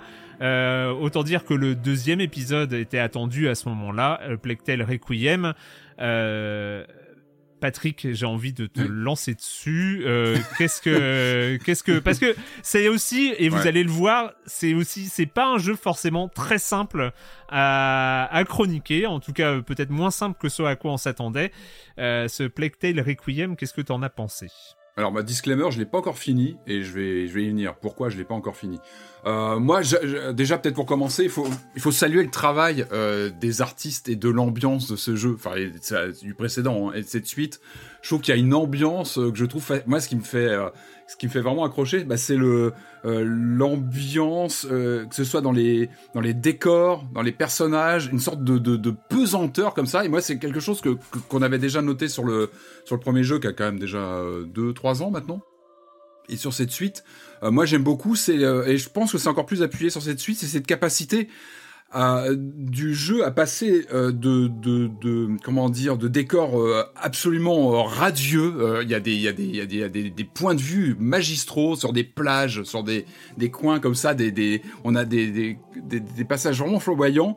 Et puis à côté de ça, à enchaîner en quelques minutes souvent, ça ça peut aller très très vite sur des à l'inverse sur des sur des euh, comment dire sur des séquences beaucoup plus sombres euh, moites où on se rapproche vraiment de cadavres de d'ambiance très très sombre très très inquiétante et, je trouve que c'est vraiment une des signatures de, de, de, du coup de maintenant de cette série c'est de, de passer comme ça de d'avoir des, des, des, des, ambiances comme ça, de polariser euh, des, des, des, ambiances radicalement différentes.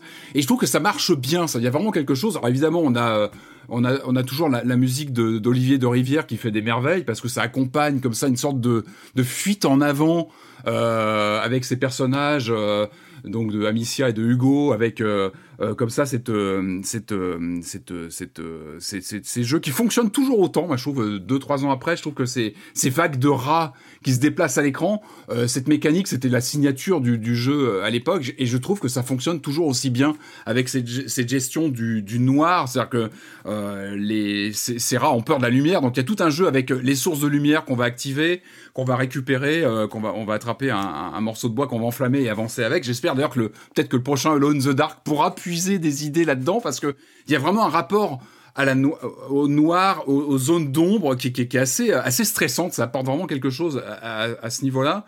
Et, euh, et, et, sinon, que dire de cette suite? On sent qu'il y a une volonté de, bah, de pousser tous les, tous les curseurs au maximum.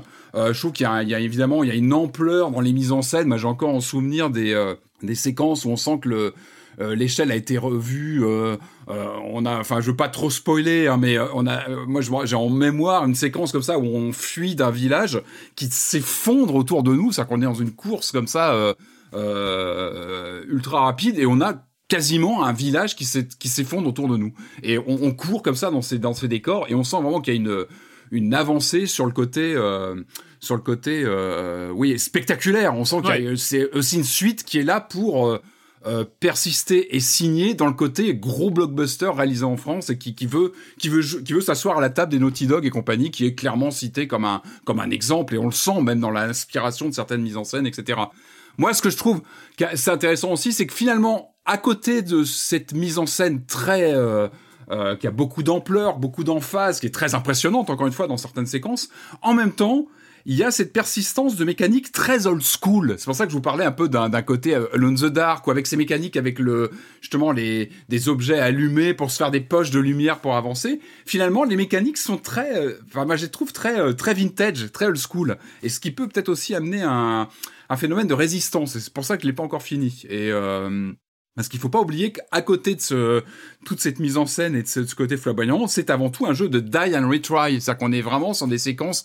Moi, j'ai refait parfois des séquences 15, 20, 20 fois ou plus, peut-être. J'ai pas, j'ai pas osé compter, mais il y a vraiment ce côté euh, très rugueux, old school, en fait, des mécaniques de jeu euh, qui sont toujours là depuis le, depuis le précédent avec et c'est là où là je vais mettre un, bémol parce que encore une fois moi j'ai je suis emporté par l'histoire par l'ambiance qui se passe en France et puis et puis c'est c'est encore une fois cette euh, cette tension qui est toujours là qui lâche jamais le joueur en fait. Il y a vraiment cette, ce côté spectaculaire et cette tension euh, les enjeux avec Hugo les personnages qui gravitent autour de Amicia. Je trouve qu'il y a quelque chose de poignant dans cette histoire de frères et sœurs et de de, fuite en avant qui fait qu'on accroche moi, là où j'ai eu une douche froide, c'est sur des pics de difficulté. En général, Erwan, je crois qu'on est toujours d'accord, on met un jeu en mode normal, c'est-à-dire qu'on prend toujours une difficulté. Quand on teste un jeu, on le met en mode, euh, en mode de difficulté standard, normal. Et moi, je me suis retrouvé face à des vrais pics avec ce côté old school, c'est-à-dire qu'on a ces, ces, ces, ces, euh, ces, mécaniques de jeu un petit peu, un petit peu vieillottes. Mais moi qui me parle, j'adore ça. J'attendais que tu le dises. C'est pas old school, c'est vieillot. Hein, Vieillot, mais moi, moi, j'ai rien contre ça. Encore une fois, moi, ce côté, euh, tu, c'est pas forcément très réaliste d'allumer une torche qui est à l'autre bout d'une pièce ou. Ah, mais c'est pas ça le problème. Hein. C'est pas allumer les torches. Hein. Allumer les torches, c'est cool. Hein. Non mais voilà, d'enflammer un, un, endroit parce que ça va t'aider à, à, faire une poche de, de, de lumière pour avancer. C'est pas réaliste pour un sou et ça fait partie de codes qui moi ne me dérange pas parce que c'est la grammaire de ce jeu-là et je trouve que ça fonctionne bien parce qu'encore une fois la gestion des flux, des rats, etc. sont très très bien faits. Non, moi j'ai eu des vraies difficultés sur le moment où pour moi le jeu se prend les, les pieds dans le tapis, c'est quand il veut euh, adopter un ton plus actionneur, c'est-à-dire adopter. On est globalement, principalement dans du euh, ce que j'appellerais de la, de la, du jeu de d'infiltration de, très grand public, c'est-à-dire que avec une IA des, des, des, ennemis qui est pas très très finaude, où on peut, ils nous oublient très vite, hein, c'est-à-dire qu'ils nous poursuivent et hop, on peut se cacher très vite dans les herbes, etc. Là encore, pour moi, ça fait partie des codes d'un jeu vidéo qui s'assume comme tel. On n'est pas là pour avoir du réalisme à 100%. Ça me dérange pas plus que ça. Moi, le problème que j'ai eu, c'est des pics de difficulté, comme je le disais, notamment lorsque le jeu bah, se bloque avec cette. Euh, on sent une prétention d'intégrer des séquences d'action alors que la mécanique de jeu n'est pas faite pour. Et euh, moi, j'ai eu un premier pic euh, bah, lors d'un passage où on se retrouve dans une sorte de mini mode horde pour situer un petit peu où on se retrouve où en fait j'aime bien le ton de l'histoire où on sent que Amicia part euh, un peu en vrille, c'est-à-dire qu'elle devient violente et on le sent qu'elle se, elle, elle, euh, comment dire, elle, elle, se découvre un côté presque Lara Croft, euh, ultra violente, genre reboot de, de, du fameux Lara Croft. Pourquoi pas? Dans, dans l'esprit, j'aime bien l'idée qu'elle dérape vers de l'action et qu'elle devient agressive vers ses, vers ses soldats, etc., qui les harcèlent. Le problème, c'est que le jeu a du mal à suivre pour moi en termes de gameplay. C'est-à-dire que je me suis retrouvé notamment dans ce premier mode horde avec je sais plus une quinzaine d'ennemis à c'est la garnison là euh, où tu, oui, tu as une quinzaine d'ennemis qui surgissent comme ça en face de toi et, Cabane. et Lucas te dit non, il faut partir et toi t'es là non, je vais tous les massacrer. Le problème c'est que les mécaniques de jeu me semblent pas adaptées pour ça et j'étais très mal à l'aise avec euh, le, le, comment dire le lancer d'objets. On n'a pas d'armes quand on est là et c'était déjà un voyant qui m'a inquiété. Je te, rassure, Patrick, j'étais très à l'aise avec la fronde. Ils ont tous pris leur, petite, euh, leur petit caillou entre les deux yeux. c'était quand même ridicule. Hein. Vraiment, euh, ce, ce Mais cette en fait, la- elle est ridicule. C'est vraiment. Et, le, et là où là et pourquoi je l'ai pas fini, c'est que je me suis retrouvé face au premier boss. Vous m'aviez prévenu, hein. on s'était parlé avant, vous m'aviez dit il y a un boss, attention. Et quand je me suis pris le, le premier grand soldat, etc. Mais ça m'a, moi en fait, ça m'a brisé l'immersion. Alors j'ai réussi à le passer. Mais j'ai été obligé de baisser la, la- un peu la, la difficulté en catastrophe, ce que j'aime pas faire en général, parce que c'est un aveu aussi de, tu sens que tu te déconnectes un petit peu l'immersion, etc. Je l'ai passé, mais j'y ai laissé des plumes. Et mon immersion y a laissé des plumes parce que Tu te rends compte, Euh, Patrick, que Resident Evil 4 le faisait automatiquement et que là, on est en 2022 et on est obligé d'aller le faire nous-mêmes dans les options. C'est quand même insupportable. Et non, j'ai ragé face à ce, bah, ce premier boss. On peut l'appeler premier boss à cet ennemi comme ça, qui en plus a des mignons qui nous accompagnent. C'est-à-dire que non seulement, voilà, il faut le, il faut se battre contre lui. Et encore une fois, j'ai rien, j'aime pas les boss. J'aime pas le, principe de boss, mais ça c'est ma c'est ma façon de voir. J'aime pas ces pics de difficulté qui en général euh, viennent euh, euh, artificiellement augmenter un passage de jeu, viennent augmenter la difficulté et surtout la durée de vie. Et je, je trouve toujours ça euh, artificiel. Et là là c'est d'autant plus artificiel que c'est presque hors sujet pour moi ces pics de Ouais, de- c'était de- déjà un truc qui était. enfin, Le premier se terminait déjà sur un combat de boss grotesque. Euh, perso, j'avais choisi d'oublier, c'était pas grave. voilà. oui voilà tu disais bon bah on c'est sait pas comment de conclure l'histoire, on fait un grand combat, basta, c'est pas grave.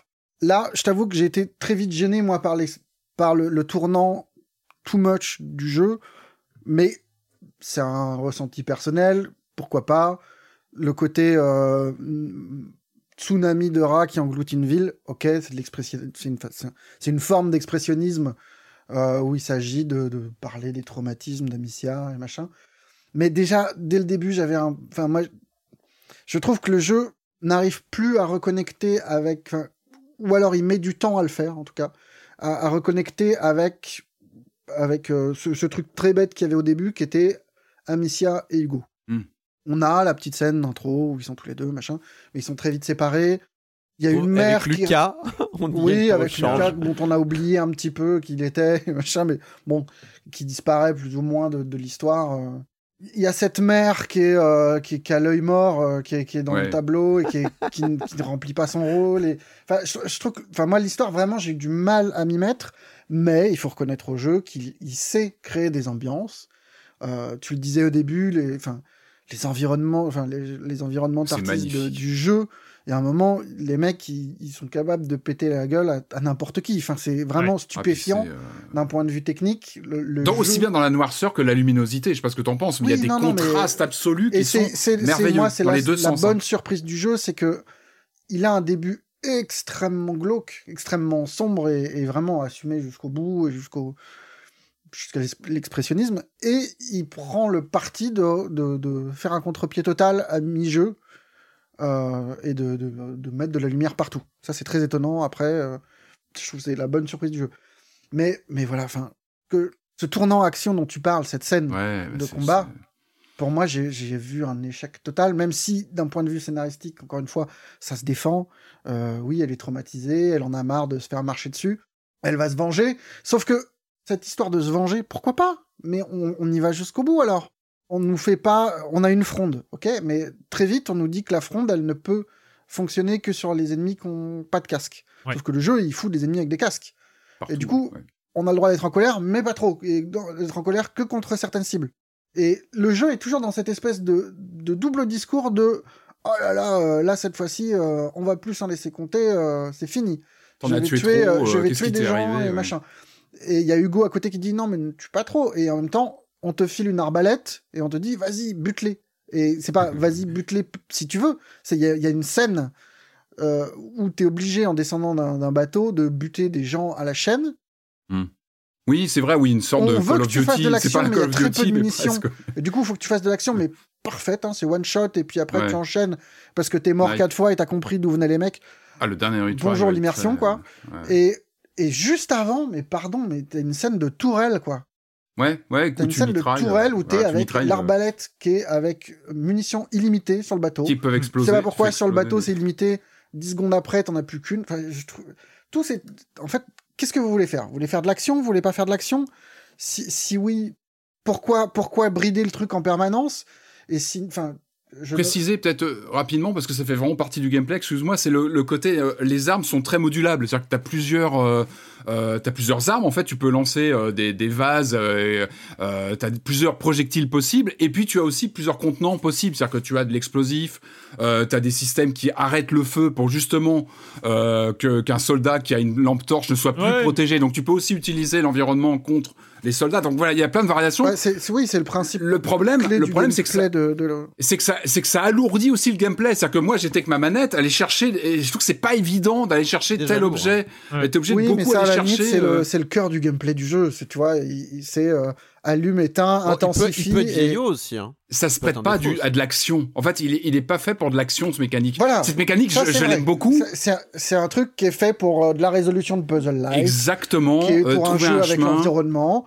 C'est, comme ça qu'était construit le premier jeu. Exactement. Et quand je me Et- suis retrouvé face à des soldats en Et stress. là, le tournant The Last of Us 2, euh, La Revanche d'Ellie, ça marche pas du tout parce que parce qu'on n'a pas un arc avec des flèches. Parce que si tu nous donnes deux carreaux et, euh, et un truc qui marche pas, qu'est-ce que vous voulez faire? Est-ce que vous Mais voulez c'est dommage, Est-ce parce que, que- vous en voulez pas? Si, si vous voulez de l'infiltration, peut-être qu'il faut la faire un peu plus fun. Moi, j'adore les, les, les passages où tu diriges les rats. Enfin, j'adore cette Moi, je vue, là, ça cette grotesque. vue comme ça. Oui, mais ça, marche fait. bien en gameplay. Oui, le- la vue est chouette et machin, mais moi, le- le jeu, je l'ai posé. Quand, quand cette scène-là arrive, je me suis dit, ok, jeu, tu veux faire quelque chose, moi, ça m'intéresse pas. Ouais. Je trouve ça grotesque. et vraiment, j'ai eu un- une réaction de rejet en mode, putain, mais choisis, quoi. Est-ce que tu veux Mhm. qu'on soit tout puissant et qu'on puisse marcher sur les mecs en 10 secondes, ou est-ce que tu veux qu'on fasse de l'action, mais pas vraiment? Ouais, Et il a y a mal, ça, ouais. plus le, ce que tu appelles old school, moi, ce que je dis vieillot, c'est que le problème, à mon sens, qui est plus grave encore que juste cette question de la- la- de l'action ou pas de l'action, c'est putain, mais je me faisais chier. Tu vois, il y a un moment où l'infiltration, elle est pas ouf, mais c'était déjà le cas Non, ouais. dans le premier. Les Ouais, énigmes, ouais, elles sont pas ouf parce que, parce que non seulement on l'a déjà fait, Que Lucas mais en plus, pas Lucas, voilà, Il te dit Lucas, tout, ouais. euh, le petit garçon euh, sympa, nous explique exactement toutes les mécaniques qu'on va utiliser euh, les unes après les autres. Ah, j'ai pas compris ce passage-là. hein. Ce passage Ouais. où euh, il te dit. Dans l'église, là tu- tu- ouais, Ouais. Ah non, mais j'ai pas compris. On, on en, enfin, t'as une Oui. énigme, t'as une énigme qui est le type d'énigme qui est depuis le, dans le jeu vidéo depuis le premier Tomb Raider, voire même avant. Euh, donc, Avant, euh, ouais. ok, t'as une Avant. liste de symboles, tu dois faire tourner des trucs pour afficher les bons symboles, t'en as quatre.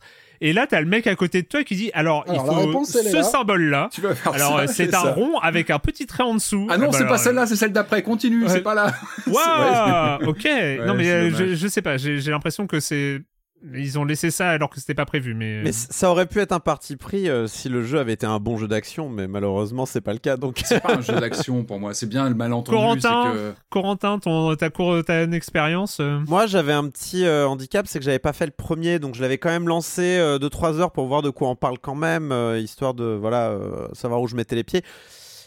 Euh, je vais, je vais pas dire beaucoup plus de choses que vous. C'est-à-dire que je suis d'accord avec euh, vous- avec vous deux sur le fait que oui, c'est, c'est un, il a cette saveur de jeu PS3 un petit peu, euh, il a- mais avec des graphismes Attends, attends, très jolis. Saveur de jeu interactifs. PS3, oula, c'est c'est quoi ça?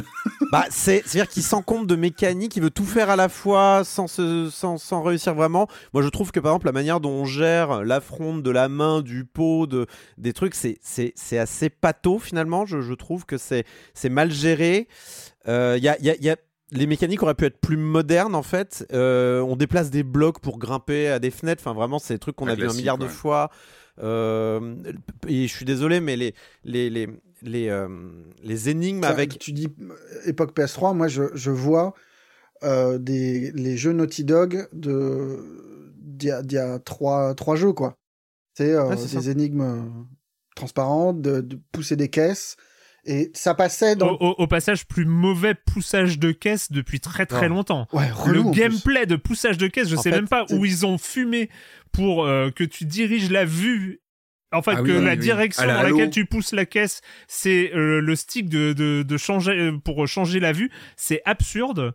Et le Bah. truc, je, je, a un moment, j'étais bloqué parce que j'avais pas compris quoi. J'étais là, mais je, je pousse à gauche, pourquoi tu tournes pas à gauche? Et non, il fallait, euh, c'était, c'était absurde. Mais euh, Tout ça passait, je trouve, dans le premier parce qu'il y avait ce, ce côté. C'est un peu con, hein, mais oh là là, c'est un Last of Us à la française. Ouais. Mais vraiment, ouais, genre. euh, pas un argument. On- on- ça Non, mais on investissait un, un- un environnement qu'on voit finalement peu dans le jeu vidéo. C'est Ouais. un monde médiéval, mais réaliste, pas heroic fantasy, et qui Ouais. n'est pas axé sur la baston et juste j'ai une plus grosse épée que toi et je vais te décapiter. Et il y avait cette relation entre Amicia et Hugo qui était belle. Enfin, il y avait vraiment. euh, Ouais, clairement, ouais. Les personnages sont. euh, Mais pardon, je t'ai coupé. C'était juste pour rebondir sur ce côté. Non, PS3. pas de problème. Et, a- et après, euh, du coup, alors je suis allé, moi, je- j'ai passé la, la phase euh, dans la cabane euh, avec la garnison où on les tue un par un, qui, qui est vraiment, qui est ridicule à regarder. Enfin, moi, je l'ai re-regardé euh, après Mode coup. horde, là, simili mode horde un peu, du coup. euh, Ouais, ouais, bah c'était là, t'es, t'es, t'es, t'es- tu vas, 15 tu vas sauver, euh, quand tu vas Alors, je sauver vais vous faire, je vais vous et- faire rêver, il y en a 4 ou 5 des scènes comme ça dans le jeu. C'est Bon. Horrible. Euh, j'ai, arrêté assez peu de temps après ça. J'ai joué que 3 heures au jeu et c'est vrai que j'ai pas eu envie. J'ai pas une envie incroyable de relancer le jeu. Je ne le relancerai pas.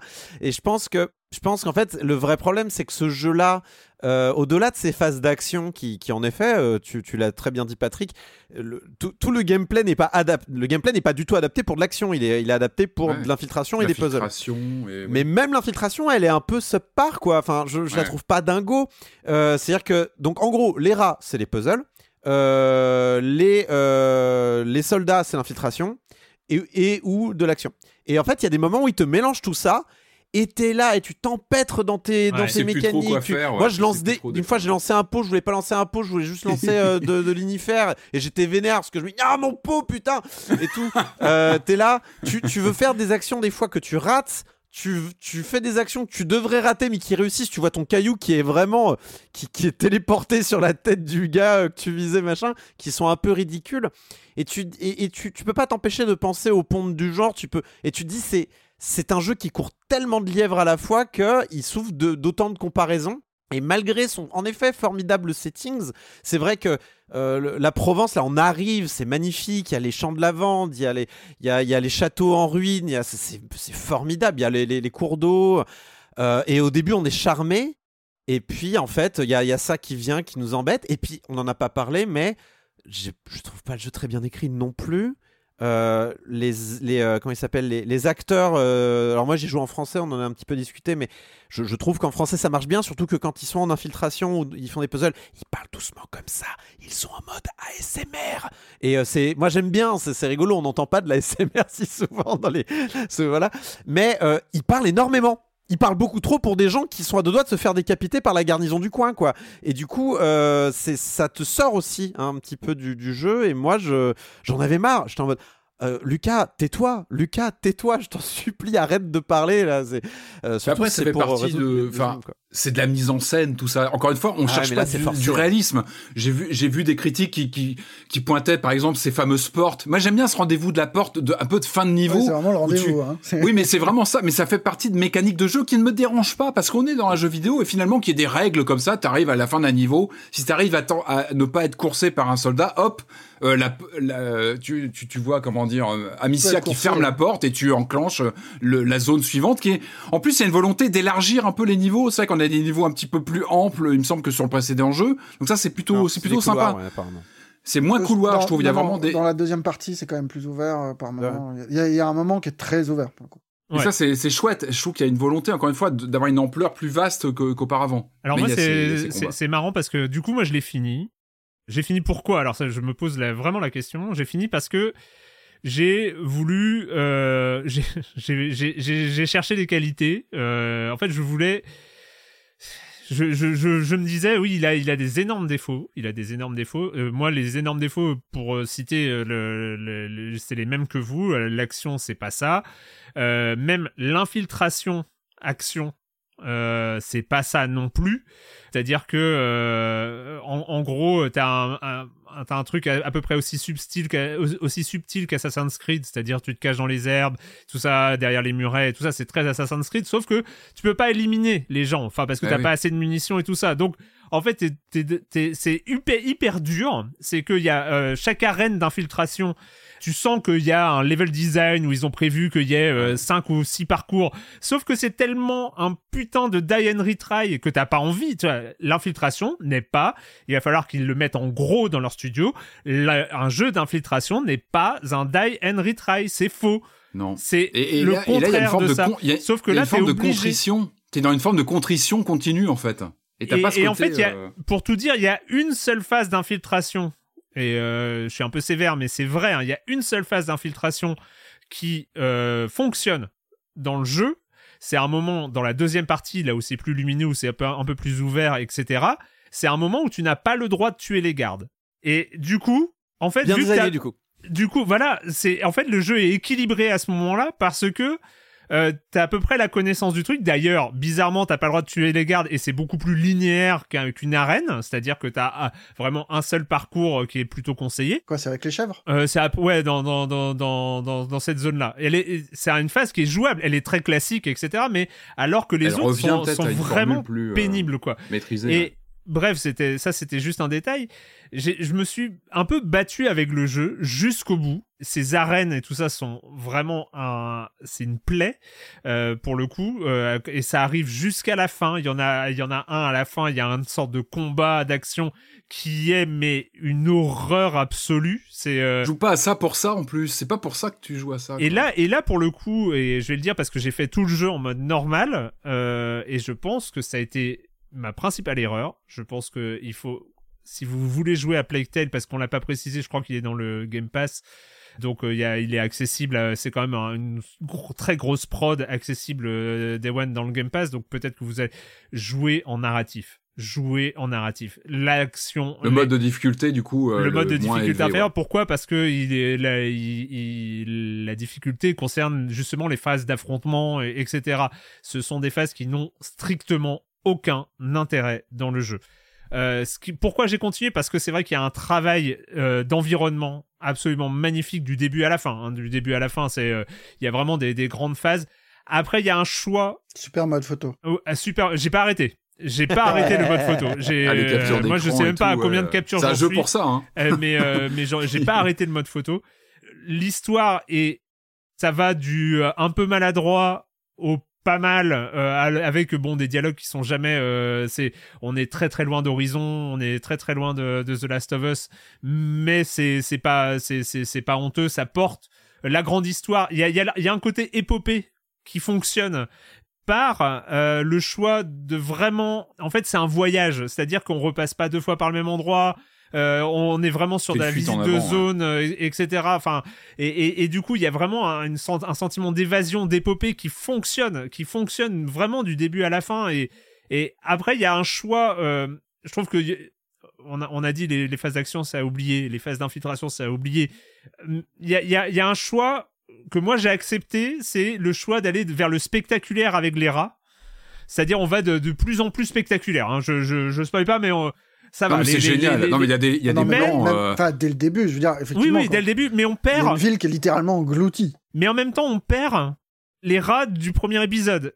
Ouais, qui qui, était plus, euh, qui était contenu. euh, ouais mais qui était malsain enfin tu vois t'avais pas envie quoi Euh, il faisait il faisait pas envie et et, et, et là à la- enfin là on, on arrive presque dans le grand guignol moi, ma, ma- ma PS5 euh, soufflait. Hein. Moi, j'ai eu des moments de saccade lorsque justement il y a des grosses gestions de gros volumes de, de, de rats. Où... Moi, elle soufflait pas. Par contre, j'ai eu des bugs, des moments où vraiment tu tombes à genre 5 FPS. Ouais, c'est- ouais, Jusqu'à ça, ce que ouais, tu crèves, J'ai eu le des... problème.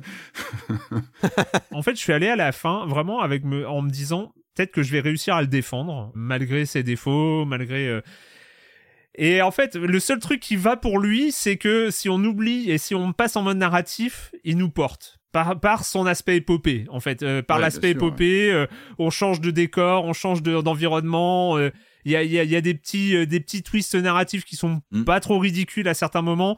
Il y a quelques personnages secondaires qui nous accompagnent, qui euh, dans la deuxième partie, qui euh, qui arrivent. Enfin, il y a Sophia Qui notamment, existe un peu, ouais. ouais, qui- qui, qui est vraiment un personnage secondaire très bien, très cool, très agréable de voyager avec elle euh, et, et, et tout ça. Ah, Donc il y a Bob le chevalier, je sais plus comment il s'appelle, mais. euh, Arnaud Ah oui, oui. et Arnaud et Sophia qui sont des, les personnages euh, une fois qu'on a laissé euh, Lucas euh, un peu derrière euh, qui, qui, qui ont un peu plus d'ampleur et voilà et on peut Doublage est réussir bon, hein. et on peut Ouais, réussir. ouais, en fait, ouais. c'est un jeu qui peut réussir à nous porter. Reste que euh, c'est dommage que la boucle de gameplay principale soit totalement hors sujet, quoi. Enfin, c'est euh, un truc je, n'arrive pas à me l'expliquer. Pour moi, c'est pas old school, c'est raté. Il n'y a pas d'excuse. Il n'y a pas d'excuse pour, euh, pour proposer ça aujourd'hui. Enfin, j'en trouve pas. Euh, c'est pas euh, ah on a regardé des jeux d'il y a 10 ans euh, désolé on n'a pas on n'a pas su évoluer. Je suis désolé tu tu enfin c'est c'est ça marche pas. Ça ne marche pas.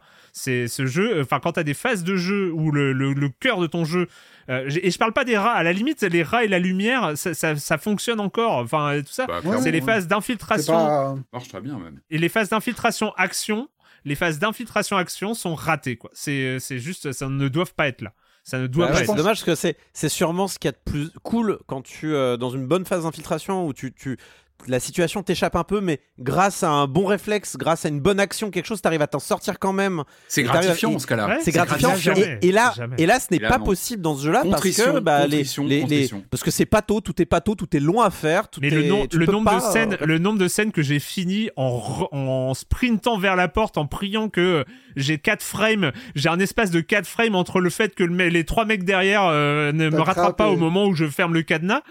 Euh, mais genre, je les compte même plus parce qu'à la fin, j'en pouvais plus. Je- et, et mon erreur, mon Il est, erreur, trop- il est probablement trop long aussi. hein. oui, à la, à- franchement, les, euh, y a, je, je veux pas spoiler parce que le, le nombre de chapitres fait partie aussi du truc, mais il y a entre 15 et 20 chapitres. Ça aurait mérité d'être plus proche de 10 ou 15 en fait. Voilà. Et je pense que c'est un jeu qui souffre de sa... de ses qualités, en fait. Il est tellement, enfin, il est vraiment beau. Ouais, il est magnifique. Il est tellement beau que je pense, par réflexe, on le compare à des jeux qui sont faits sur une autre échelle, dans Last des conditions 2, euh, pas forcément Ah bah souhaitables. Euh, et que, et Oui. que du coup, bah ouais, le- je sais pas combien ils sont chez Asobo, mais c'est pas Naughty Dog. Et euh, du coup, il y a quelque avoir chose. lu 250 personnes, je crois, mais je suis pas certain. Oui, c'est pas, c'est pas un petit studio, mais c'est pas non plus. Euh, le, autant, le- Pas le- 3000, le- pas 3000 Le vaisseau mère de Sony, tu vois. Enfin, tu vois. Non mais je, je crois autant euh, j'apprécie la surenchère de l'ampleur, le scope. Encore une fois, cette ville qui s'effondre. Moi, ça me reste marqué. Ces images, elles sont incroyables. Et en même temps, je me pose la question de pourquoi cette surenchère d'action? Euh, Pourquoi? Est-ce que le succès du premier volet Mais je pense, je a pense que, je pense que la incité question, la question, euh, c'est Marius hein, qui vient de le dire. hein, c'est que ils ont, euh, ils- la référence, c'est The Last of Us 2. Ils se sont trop, ils se sont trop dit qu'ils pouvaient, euh, ils pouvaient faire ça. Enfin, j'en sais rien, mais. Ah, je sais pas si c'est la référence, mais je- ils font. Non, non, mais ils font exactement le même cheminement. C'est personnage traumatisé à la fin du premier jeu, et là, on va jouer sur le trauma, sur la colère, sur la revanche, sur. C'est le côté. Enfin, moi, j'ai eu du mal aussi avec avec ce choix-là au début, et après, je me suis dit, ok, le too much, machin, ça peut passer pour de l'expressionnisme. C'est cette montagne de rats, c'est la colère que, que Oui, contient Amicia et machin. Pourquoi pas? Mais mais euh, mais ça marche pas. The Last of Us 2, euh, The Last Non. of Us. Ouais, ouais, mais je me suis. planté. Ah bah, bah, vous pouvez aussi. Hein. vous pouvez aussi mais, Non, on est peut-être euh, un, on est peut-être un peu dur ou, peut-être pas en fait. Moi, je mais- pense pas. Hein, euh, Fran- je pense franchement, est- narratif, l'aspect épopée, elle porte. Il y a un truc euh, qui où ils ont été très forts aussi sur la qualité graphique. On a parlé des environnements. Il y a la qualité des substances aussi. Il y a vraiment un, un truc de dégoût parce qu'il y a, il y a des fois où tu Le marches quartier dans des des là. Oh. Ah, et ouais, il y a un sound design partout, avec ouais. la musique euh, qui est derrière et avec ce, Les ce visages truc aussi, hein, vraiment les visages, hein. dégoûtant et tout ça. C'est et, sont et- corrects, Non, mais Les visages sont pas mal, les regards, je trouve, sont, sont, sont, sont bien fichus. Non, mais c'est vrai qu'ils savent très bien poser des atmosphères. Que ça soit au début, le, le Colisée, où on se retrouve, il y a vraiment quelque chose de suffocant, et ce tournant hyper lumineux, vraiment, où moi, tu m'as dit, vas-y, poursuis un peu. Enfin, Ouais. tu m'as dit, c'est- tu étais plus positif que moi, donc je l'ai relancé. Et ce tournant-là m'a vraiment surpris. Et il y a un truc assez charmant, et vraiment, où tu peux pas t'arrêter au bout de 10 minutes parce que t'as envie d'en voir plus, quoi. Il y, y a- il y a des vraies réussites, comme vous l'avez dit, sur les visites, notamment quand euh, Hugo et, et, et sa sœur marchent euh, à travers des marchés, à tra- dans des Ouais. villes et des choses comme ça, des moments plus cool. Et je trouve qu'il y y, a des- il y a des choses d'ambiance et euh, des, des, des trucs très beaux qui. Et c'est ce qui te fait passer le reste. hein. C'est-à-dire que tu t'accroches même dans les séquences d'action qui sont pas agréables. Tu t'accroches et tu te dis bon, j'ai envie de voir la suite, quoi. Tu Parce dis que- l'épopée fonctionne, que- mais moi j'ai perdu. C'est vraiment. Enfin, alors c'est du ressenti personnel, mais j'ai perdu l'attachement que j'avais à Amicia et Hugo. Là, j'en ai plus grand chose. Non, mais ça se comprend, ça se comprend, ça se comprend. A Plague Tale Requiem, donc euh, qui est, je ne sais, j'ai même pas les prix, je suis désolé. Euh, si, je l'ai, bien sûr, 50 euros sur. euh, Alors, j'ai regardé le prix sur euh, Steam, donc ça sera peut-être plus cher sur console. Que sur Next Gen, hein, c'est ça? Ouais. Ouais, non, je ça crois, sort ouais, partout, ouais, ouais. même sur Switch, qu'il a- il bénéficie d'une version cloud. Mais D'accord. pas PS4 et. Si, je crois si. pas. Euh, ah non, pas Ah. PS4. Non, non, non, uniquement Ni Series Xbox et PlayStation One, 5, ouais. Ouais. Et Game Pass, du coup, euh, dès le premier jour. On va continuer, on va finir cette émission avec quelques autres jeux, mais euh, comme d'habitude, s'il y a de la pub, c'est maintenant. This is Paige, the co-host of Giggly Squad, and I want to tell you about a company that I've been loving, Olive and June. Olive and June gives you everything that you need for a salon quality manicure in one box. And if you break it down, it really comes out to $2 a manicure, which is absolutely insane. It's also so easy to get salon worthy nails at home with Olive and June. The difference between how your nails used to look when you did them yourself and now with the Manny system is a complete game changer. The best thing about Olive and June too is it's a quick dry. Dries in about one minute, lasts for five days, and full coverage in up to one to two coats. Visit oliveandjune.com slash perfectmanny20 for 20% off your first system. That's oliveandjune.com slash perfectmanny20 for 20% off your first system.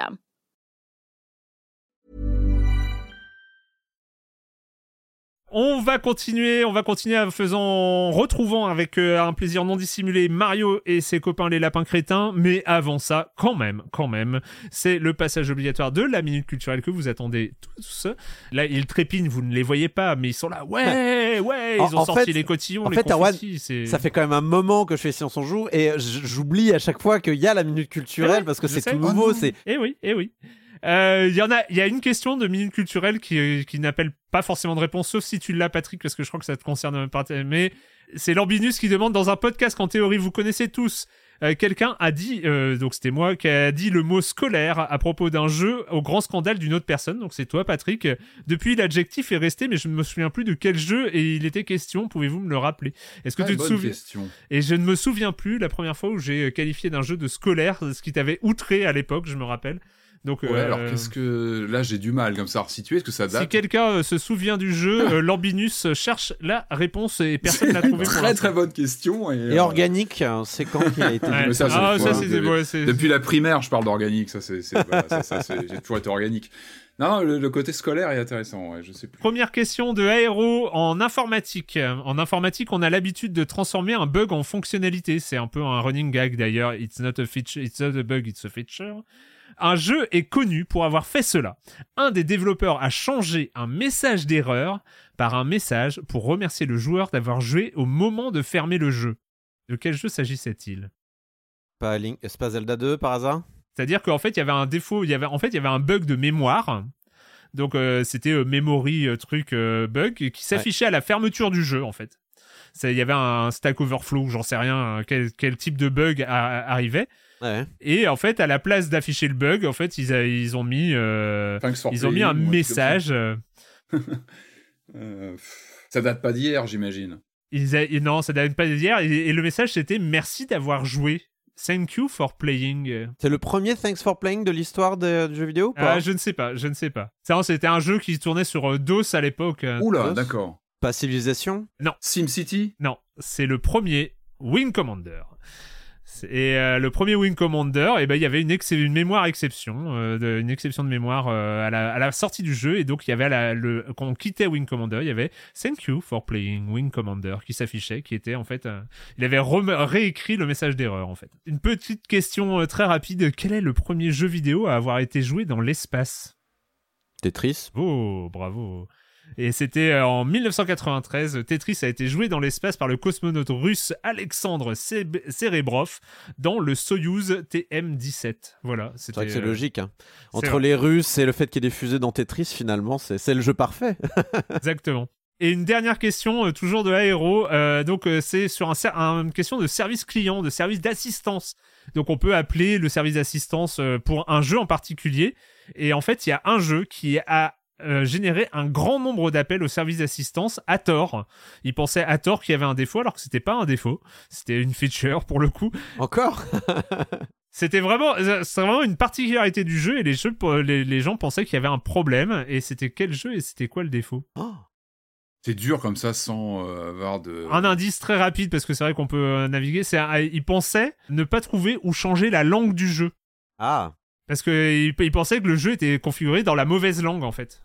Et euh, ils n'arrivaient pas à, à retrouver l'anglais notamment parce que le, le- ouais, ouais, je ils n'arrivaient pas à mettre le jeu en anglais parce que voilà.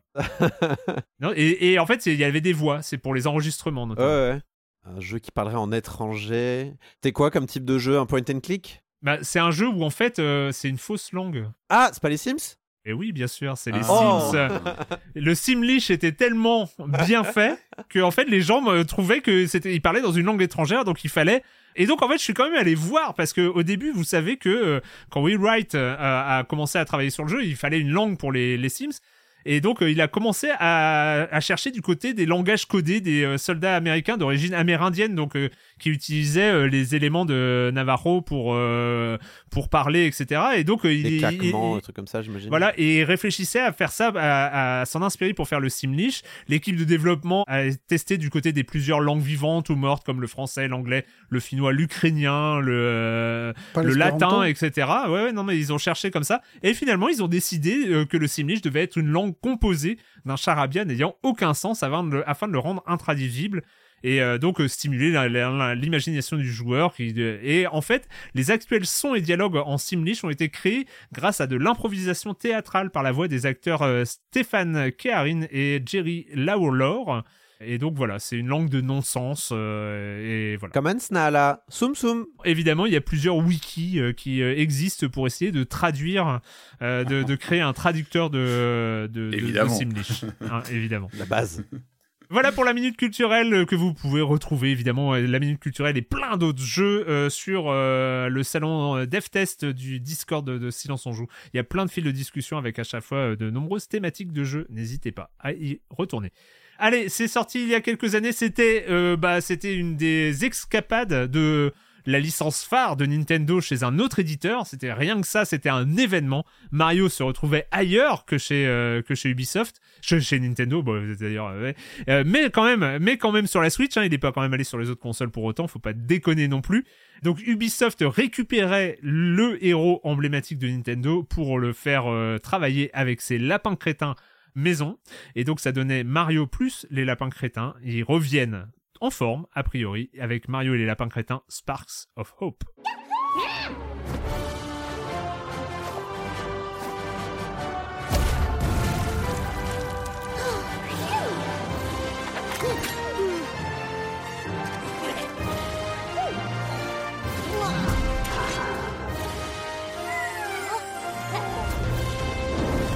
Mario et les lapins crétins Sparks of Hope. Qui a dit qu'on ne parlait pas de tactical? Hein? Dans Silence on joue? Bah pas du tout, on en parle, on en parle. Oui, on fait du tactical, on parle de Mario et les lapins crétins euh, parce que oui, c'est un tactical un peu particulier certes, mais qui euh, est en direct héritage des des tacticals plus classiques quand même. Euh, Qu'est-ce que ça donne cette suite, cher Corentin? Moi, moi, je partais quand même de loin parce que je faisais partie de ces rares qui n'avaient pas trop aimé le premier épisode, donc Kingdom Battle, qui était sorti en 2017 à l'époque. Euh, et que je trouvais. Ah, il est si vieux euh, que ça. Mais oui, c'est vrai qu'il était bah, avec en le, même temps que la Switch, ouais, la en Switch, même temps que la hein, Switch. Premier été, premier Ouais, été de la ouais, Switch. ouais, Donc ouais, ça fait 5 ans mine de rien euh, pour, pour cette suite. C'est vrai. Euh, puis surtout Ubisoft Milan, quoi. On n'entend pas forcément parler tous les jours d'Ubisoft Milan, donc euh, c'est euh, chouette de le mettre en avant. Puis puis il semblait vraiment. Enfin, on a vu les, les développeurs d'Ubisoft monter sur scène avec Miyamoto. Ils, ils étaient au bord des larmes. Enfin, il y avait un côté un peu euh, quand même. euh, Fanboy. euh, non, mais bah, il y a un côté, ouais, mec, t'as as réalisé ton rêve, quoi. Tu, tu bosses avec Miyamoto, c'est chouette. Euh, mais bon, voilà, il, il- il en était. Il en est, enfin, je l'avais eu entre les mois en 2017, j'avais même pu le tester euh, à l'époque euh, pour un site, et du coup, je, bon, c'était un des seuls pisse froids, faut le dire. euh, je, j'avais pas kiffé le jeu, alors que tout le monde le trouvait chouette. Ici, Ouais, ouais, ouais, bien ouais. aimé ici, ouais. En fait, j'avais trouvé les combats plutôt intéressants. Mais euh, en fait, le, le jeu en lui-même me saoulait parce qu'en fait, il y avait que ça. C'était euh, une, accumulation de combats, c'était très linéaire. Il y avait rien à part les combats. Donc, si t'en avais, si t'avais pas de respiration entre les combats, si t'avais pas envie de faire du combat, tu ne pouvais pas, tu pouvais rien faire d'autre. Euh, ce qui est, ce qui moi personnellement vraiment me- m'empêchait vraiment de de- d'apprécier le jeu finalement, malgré les combats qui en effet étaient int- intéressants. Donc euh, moi, j'espérais vraiment que ce nouveau là, euh, Mario plus The Lapin Crétin Sparks of Hope, s'ouvre un petit peu et euh, propose euh, un, un jeu. Enfin, étoffe son aventure autour de, son jeu de stratégie.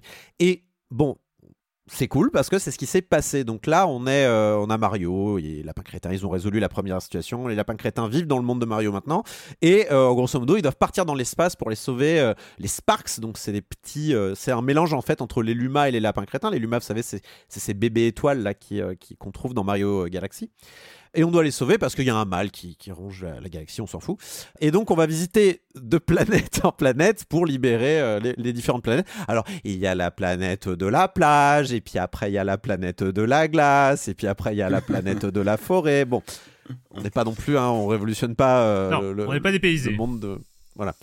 Mais bon, au moins on n'est pas perdu, et ça c'est chouette. Et surtout, on arrive dans des environnements pas, pas immenses, hein, mais ouverts. Donc on, Ouvert. on se déplace, on est libre, c'est pas des couloirs, et puis on peut aller parler à ce Toad, euh, ce lapin crétin, euh, euh, ce marchand, et donc, euh, ah, on peut respirer. Et surtout là, il y a un ennemi qui va lancer un combat, et ben non, hop, je l'esquive, et, et pas de combat, hop là, je continue, je fais l'énigme d'après, ou je sais pas quoi, ou je, je continue la quête principale. Et juste ça, j'ai trouvé ça formidable. Moi, Ouais. j'étais très content de voir qu'il y a eu une remise en question de la structure générale du jeu.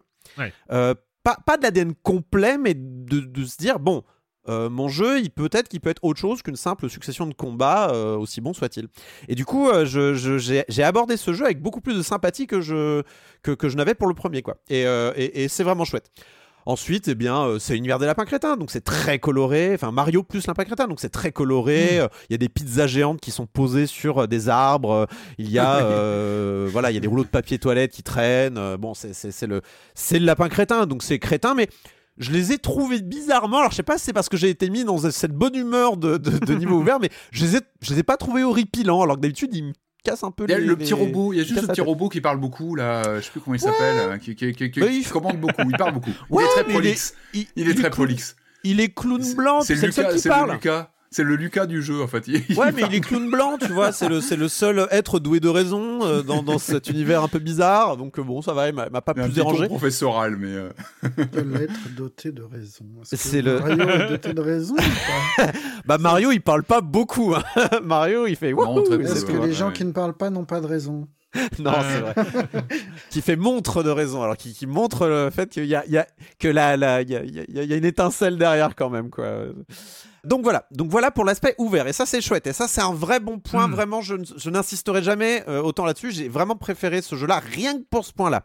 Et puis ensuite arrivent les combats et là euh, j'ai trouvé que personnellement il y a eu un petit pas en arrière de fait puisqu'ils ont abandonné le système euh, de cases qu'il y avait dans le premier Ouais. euh, Lapin Crétin où c'était très X combien là pour le coup euh, Ouais. euh, on- les personnages se déplaçaient euh, puis une fois qu'ils ils avaient bougé c'était fini. Ils bougeaient plus euh, et ensuite ils faisaient leur attaque ou l'inverse. Ils pouvaient attaquer puis se déplacer. Et là donc il n'y a plus de cases. Les personnages se déplacent dans un système de diamètre enfin dans un rayon euh, dans lequel ils peuvent se déplacer. Mais ils peuvent le faire librement tant qu'ils n'ont pas attaqué. Donc euh, grosso modo si jamais vos personnages sont éloignés mais pas trop éloignés par exemple vous pouvez tous les rassembler pour Ah euh, ouais. je sais pas faire un sort de soin puis ils peuvent tous reprendre leur position sans que rien ne, ne sans, Ah ouais, sans Ou ouais, aucune les, les sauts, comme les- choix. les sauts d'équipe aussi qui sont importants. Les sauts d'équipe où tu peux profiter d'un autre personnage qui te fait euh, bondir comme ça pour aller Tout un peu plus loin.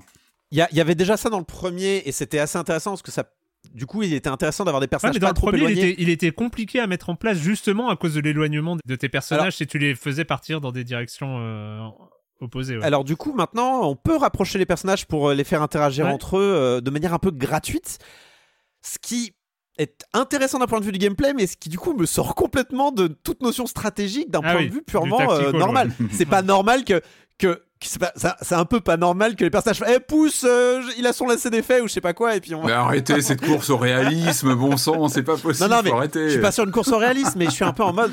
Bon, n'importe quel ennemi m'aurait déjà shooté là. Du coup, l'aspect stratégique, il, il se pose Ouais, un peu. là. ouais, ouais, t'as les codes du tactical qui sont un peu remis en question. Voilà, ils sont euh, mis en ouais. cause.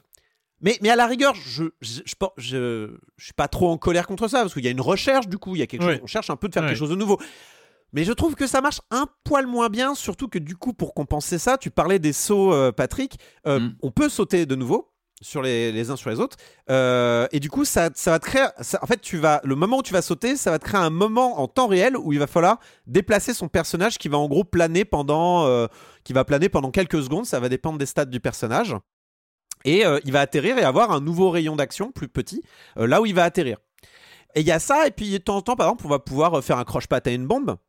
Et, et la bombe, pareil, elle va avoir un timer, et du coup, il y a du temps réel à nouveau au milieu de ton, ton tour par tour. Ah ouais. c'est- C'est un peu mais ce hybride. pas mal. Enfin, moi, je trouve ça intéressant, ce Non, non, côté, justement. C'est euh, intéressant. De toute façon, c'est intéressant. Moi, l'effet que ça a eu sur moi, c'était plutôt, plutôt quelque chose d'un peu moins, euh, un, un peu moins clair, mais c'est intéressant. C'est-à-dire qu'il y a une recherche stratégique qui est intéressante. Cela étant, j'ai le sentiment que euh, du coup, ça, l'obligation en termes de design des niveaux qui en résulte, c'est que les niveaux sont immenses avec très peu d'ennemis.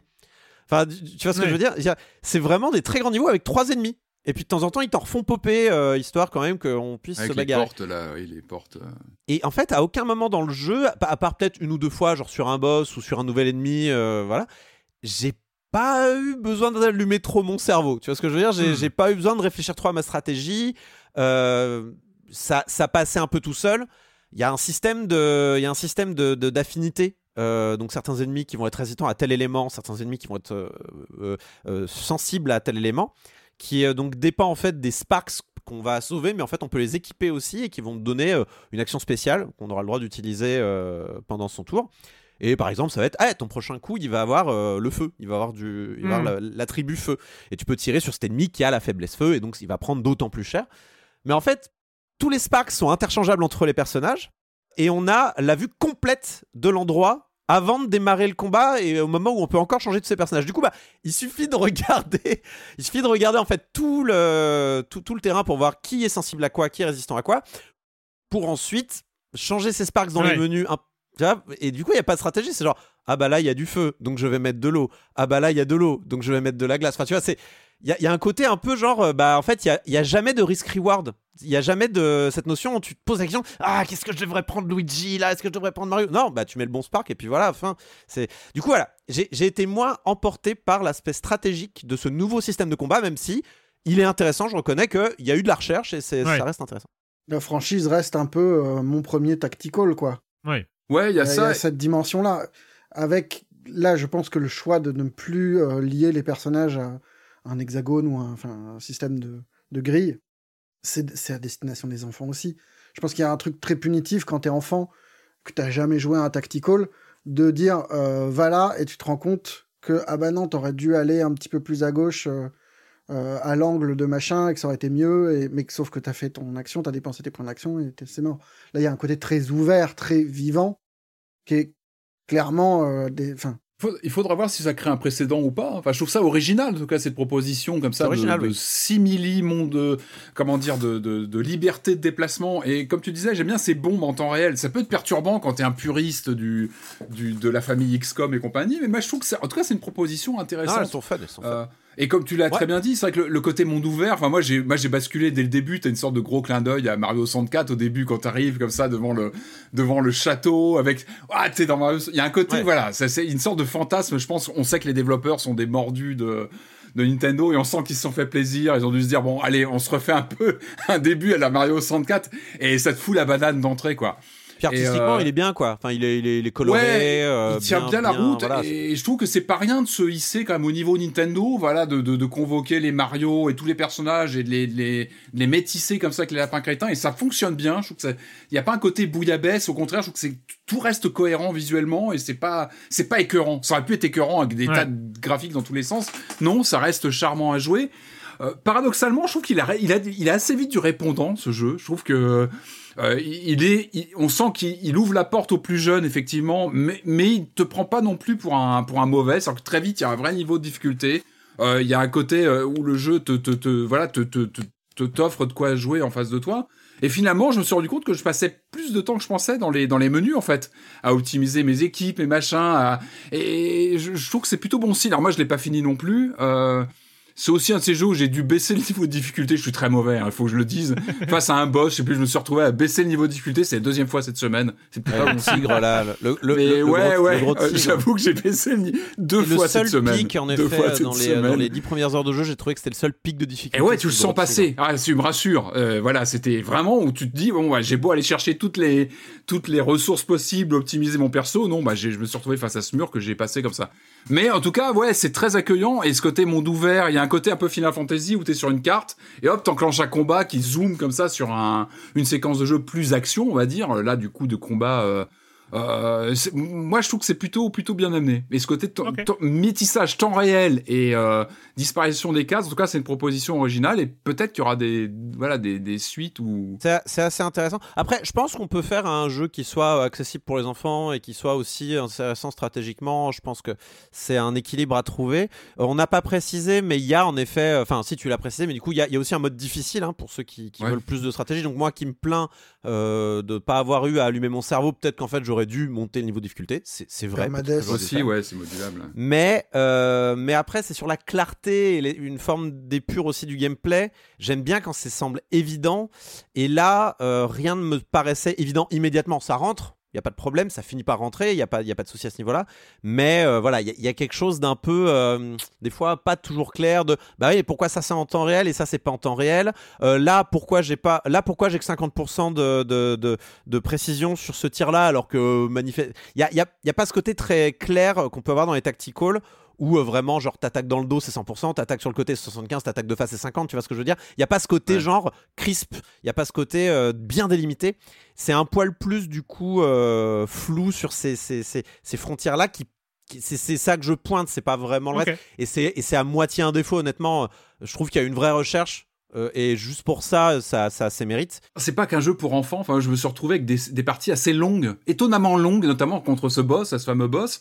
J'étais surpris de la durée de certaines parties où je m'accrochais, j'essayais tout ce que je pouvais pour. Et c'est plutôt une bonne surprise, c'est-à-dire que c'est pas un jeu non plus euh, euh, comme ça vite avalé, vite. Non, enfin, je trouve qu'il y a de la résistance malgré tout. Mais tu vois, par exemple, tous les personnages prennent le, moins, le même nombre de points d'expérience et évoluent en même temps. Tous, même ceux qui n'ont Ouais. pas joué. Bah, mettez pas de. Enfin, mettez une barre pour le groupe, mettez pas euh, autant de barres pour euh, chaque joueur, ça n'a aucun intérêt. Et euh, il y a aussi le fait que les, armes, par exemple, n'ont aucun. On peut changer l'équipement de ces personnages sans, sans effet. Ça n'a pas d'effet. C'est Ouais. juste les sparks qui sont importants.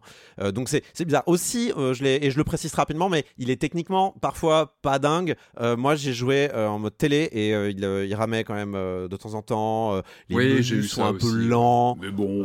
Bon, ouais. mais c'est du détail ça, et ça sera Ouais, peut-être patché, méchant, donc je vais pas, je vais pas trop appuyer là-dessus. Donc plutôt une bonne surprise tout de même. Mario et les lapins crétins Sparks of Hope euh, qui est à 60 euros sur Switch. Euh, 60 euros. hein, euh, Pour les prix, on se réfère notamment à la boutique Nintendo. euh, il est trouvable, euh, il est trouvable évidemment bien moins cher en boîte ou euh, tout ça par ailleurs. Mais le prix officiel donc c'est 60 euros euh, sur Switch.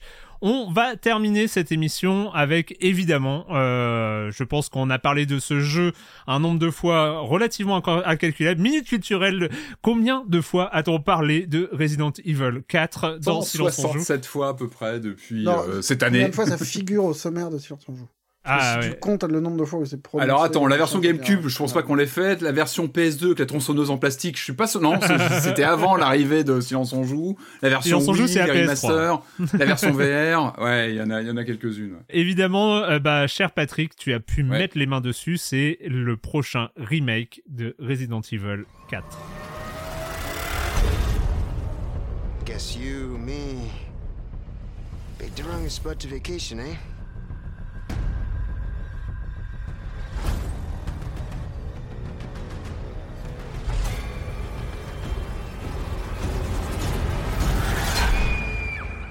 Bon alors Patrick, euh, euh, alors. le, le, mon- le monde, euh, le, le monde t'écoute, le monde Ah non, t'écoute Patrick. mettrai pas la, pas la pression comme ça.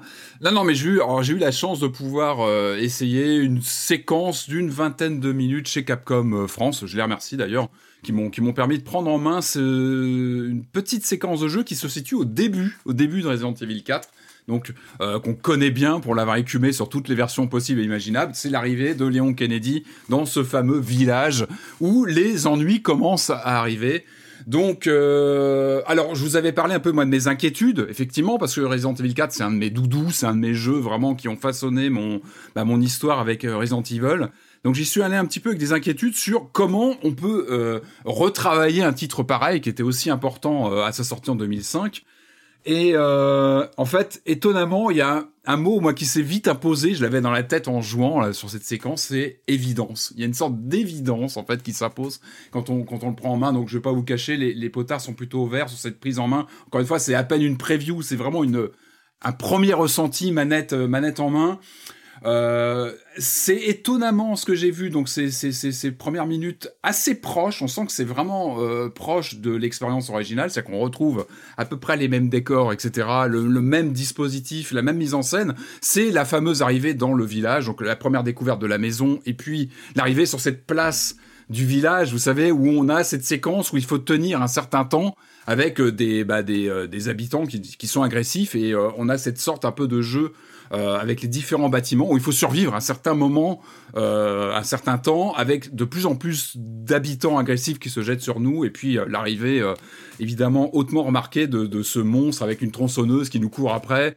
Et alors, je vous parle d'évidence parce que à la fois, et c'est aussi le, principe d'un remake comme ça, c'est que le but c'est à la fois de parler à un nouveau public, évidemment, et puis aux vétérans qui connaissent le jeu original et dont je fais partie. Et il y a quelque chose de euh, d'une forme d'évidence parce qu'on n'a pas cette rupture. C'est vrai qu'on a, on a connu euh, notamment les derniers euh, remakes de Resident Evil 2 et 3 où il y avait une vraie cassure où le remake amenait une nouvelle proposition de mise en scène. C'est-à-dire qu'on changeait d'optique et de, caméra puisqu'on passait de, plans fixes sur les originaux à des plans en troisième personne. Là, il n'y a pas ça puisque le Resident Evil 4 lui-même était en vue, en vue troisième personne. La différence, évidemment, c'est qu'on se retrouve avec, et c'est ça, c'est ça qui marque tout de suite, c'est qu'on retrouve finalement les teintes de Resident Evil 2 remake. Et en fait, on, sent que le postulat de ce remake, ça va être de d'amener une cohérence euh, chromatique, visuelle avec de ce Resident Evil 4, de cette relecture, avec les derniers remakes, en fait. C'est d'avoir une sorte de nouvelle lignée visuelle avec ce côté, ce côté photoréaliste. Euh, moi, ce qui m'a marqué aussi, c'est un aspect plus sombre de l'arrivée dans le, dans le, dans le, dans le, comment dire, dans le, dans le village. Vous, vous rappelez-vous, c'était plutôt, euh, alors je dis pas que c'était Guiret, l'arrivée dans le remake, mais là, on était plus sur quelque chose, crois qu'il se passait de jour, il me semble, ou qui était plutôt, euh, presque lumineux. Là, on arrive de nuit, c'est-à-dire qu'on est tout de suite Hmm. pris dans ce côté euh, euh, très angoissant. Euh, on retrouve donc encore une fois cette direction artistique qui rappelle évidemment celle de Resident Evil 2, donc très photoréaliste. Euh, on a un rapport évidemment à l'horreur qui est complètement différente. Euh, et puis, et puis évidemment, il y a, y a ce, ce confort de, de, de, de, de manipulation du, du- de, de Kennedy. Euh, on avait cette sensation lors du quand on jouait au Resident Evil 4 original, un peu de se battre contre lui, c'est-à-dire que ça faisait aussi partie. euh, le stress venait aussi de cette difficulté à diriger le personnage qui était plutôt raide. Là, on a quelque chose de quand même beaucoup plus coulant. En fait, on oublie qu'on dirige le personnage et qu'on est vraiment, on, le dirige de façon beaucoup plus euh, naturelle, comme sur Resident Evil 2 ou 3. Et, euh, et ça, ça compte. C'est-à-dire qu'on n'est plus à se battre contre un personnage qui, a du mal à suivre nos, directives. Donc on l'oublie finalement. On, est tout de suite immergé. Donc ça, c'est un, c'est un vrai plus. Euh, et puis on sent encore une fois que le, les développeurs se, se, font plaisir. Quoi. On a des effets de lumière quand on arrive. La première rencontre, je sais pas si vous vous rappelez un petit peu lorsqu'on arrive dans cette euh, première bicoque où on trouve le premier habitant avec lequel on essaie de communiquer. Monsieur, monsieur. La, bah ouais, la façon va, dont il est mis en scène. Là, on sent qu'évidemment, bah, le, le, jeu profite en plus. Il est très gothique, Resident Evil 4 dans l'âme. Et là, avec le nouveau, avec les nouveaux moteurs actuels, on a quelque chose de très euh, photoréaliste très angoissant. Moi, j'ai, noté les effets de lumière avec euh, ce, cette, ce feu de cheminée lors de la première rencontre qui est assez, euh, assez incroyable. On sent que c'est très mitonné. Cette première rencontre, elle est tellement emblématique au sein de la série qu'on comprend que les développeurs ont, ont mitonné ça pour que ce soit à la fois euh, comment dire, frappant pour les nouveaux venus, mais qu'il y ait aussi des petits clins d'œil aux anciens. C'est-à-dire qu'on on retrouve certaines séquences, mais il y a aussi des petits changements, je vous en dis pas plus. Au final, c'est plus sombre. C'est-à-dire qu'on a encore une fois un rapport à l'horreur qui est de facto différent, et ça on l'a connu dès le remake de Resident Evil 2. C'est-à-dire qu'on a un rapport au sang, au corps qui est, radicalement différent, et on sent que Resident Evil 4 va creuser ça. Et rappelez-vous, euh, Resident Evil 4 sur GameCube ou autre, il y avait presque un côté cartoon, si on peut dire. Je, mets des gros guillemets. Il y avait un côté presque qui était pas photoréaliste, mais qui laissait une part d'imaginaire. Là, on a quelque chose de plus cru lorsque, sur, lorsque surgit ce personnage avec sa tronçonneuse emblématique, là, mais là, il a rien que le gros plan sur son visage est assez, assez crispant. Question con, t'as encore le coup de pied toupie? Oui, oui, ils ont gardé ça. Alors, il, m'a fallu un petit, je suis tellement habitué au gameplay original, il m'a fallu un petit moment d'adaptation, mais oui, t'as le coup de pied qui te permet de bah, te faire valser un personnage qui est déjà un petit peu blessé, tu peux lui donner un coup pour le faire tomber, et ça interagit évidemment sur les, les personnages avoisinants, parce que il y a ce phénomène de meute et la difficulté m'a l'air plus musclée, c'est-à-dire que ce, cette séquence culte là dans le village où vraiment tu te retrouves très vite encerclé, tu peux interagir avec différents éléments, faire tomber les échelles, rappelez-vous, on, on, ferme les portes, etc. Là, ça devient très vite très étouffant euh, plus que sur le précédent. Je pense qu'ils ont monté la, la, la, la difficulté. Euh, T'as le fusil à pompe, etc. Et tu vois, moi, ce décalage que j'adore dans les derniers remakes de Resident Evil, c'est que à la fois on a une prétention et c'est avéré photoréaliste, c'est-à-dire qu'on a des codes avec la photogrammétrie qui est utilisée, c'est-à-dire qu'on a vraiment un environnement, on s'y croirait, et en même temps, on reste dans Resident Evil, c'est-à-dire qu'on a des, on a des, vannes du personnage, euh, on a un, Léon Kennedy qui nous sort une prise de catch pendant un, un combat rapproché avec une meute d'ennemis. C'est ça aussi, c'est qu'il y a un côté euh, presque BD et qui, qui ressort d'autant plus lorsqu'on a des codes de... de... voilà, bon, vous comprenez ce que je veux dire. On a ce côté action, euh, ce grand écart un peu entre le voilà l'action euh, over the top de Resident Evil et puis là le, le, le côté euh, très photoréaliste. Encore une fois, c'est une séquence qui était plutôt courte mais qui me rassure. Enfin voilà, moi j'avais okay. du mal à lâcher le pad. Hein. Il a fallu qu'on me le reprenne un peu parce que j'avais envie de voir la suite. Ils ont, ils ont appelé le service de sécurité Capcom. Bah, euh, monsieur, un, monsieur, un il faut partir ça. maintenant. Non, non, non. Mais tu sais, c'est marrant, ça m'a rappelé. Lâchez ce pad. ça m'a rappelé cette fascination. Je ref...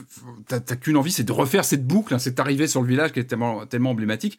Et ça m'a rappelé cet, cet état de fascination que j'avais eu, je crois que c'était sur l'E3 2004 où il y avait une borne GameCube ah. sur le stand Ah. Nintendo et j'avais fait cette fameuse démo de l'arrivée dans le dans le village et je m'étais dit mais c'est quoi ce truc de fou quoi? C'était c'était une relecture totale de Resident Evil là on n'a pas le même choc parce qu'effectivement on a eu Resident Evil 2 on a eu les remakes récents par contre eh ben t'as cette cette t'as cette, cette ce côté incroyable de l'action c'est que c'est un jeu qui est plus action et avec ce confort qui est quand même beaucoup plus appuyé qu'auparavant Waouh, ça fait envie et euh, euh, on a hâte d'être au 24 mars 2024 yes. a priori et euh, bah, bah, on en reparlera à ce moment-là. Sans blague.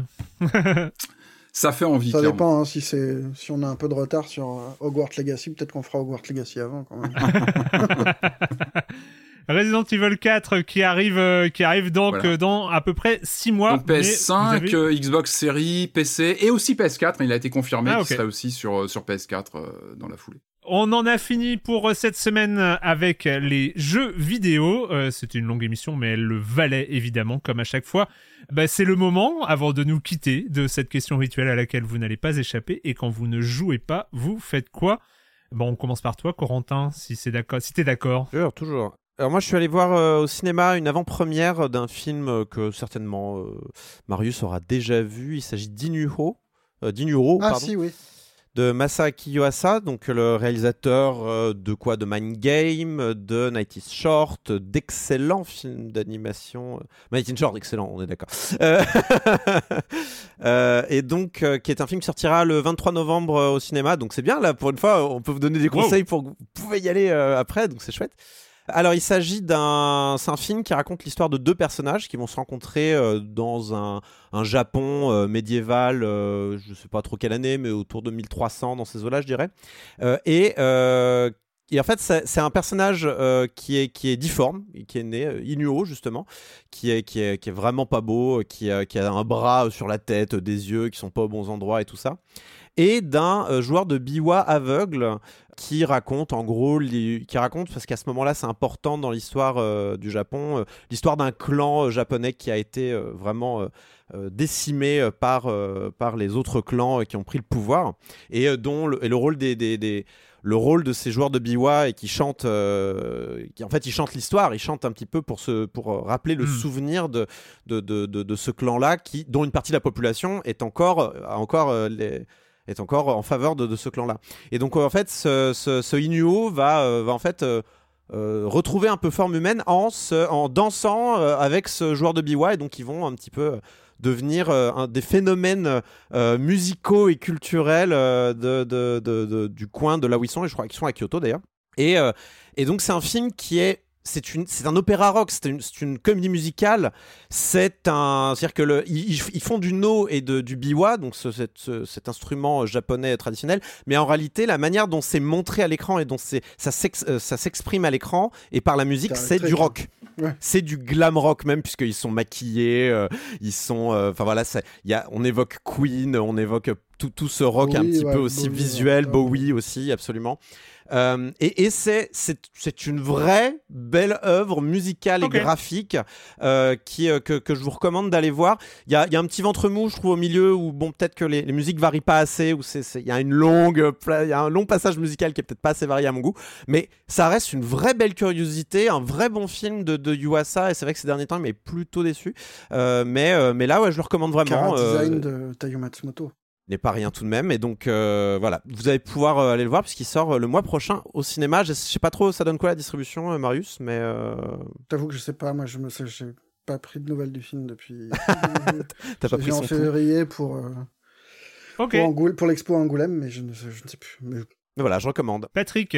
Alors après euh, Silent Hill et Resident Evil, euh, Resident Evil, ouais, cette semaine, je reste dans les remakes euh, horrifiques euh, et j'ai profité de la sortie DVD euh, de couper pour le voir en fait, ce, ce remake d'un film japonais euh, qui s'appelait Ne coupez pas de 2017 de Shinichiro Ueda.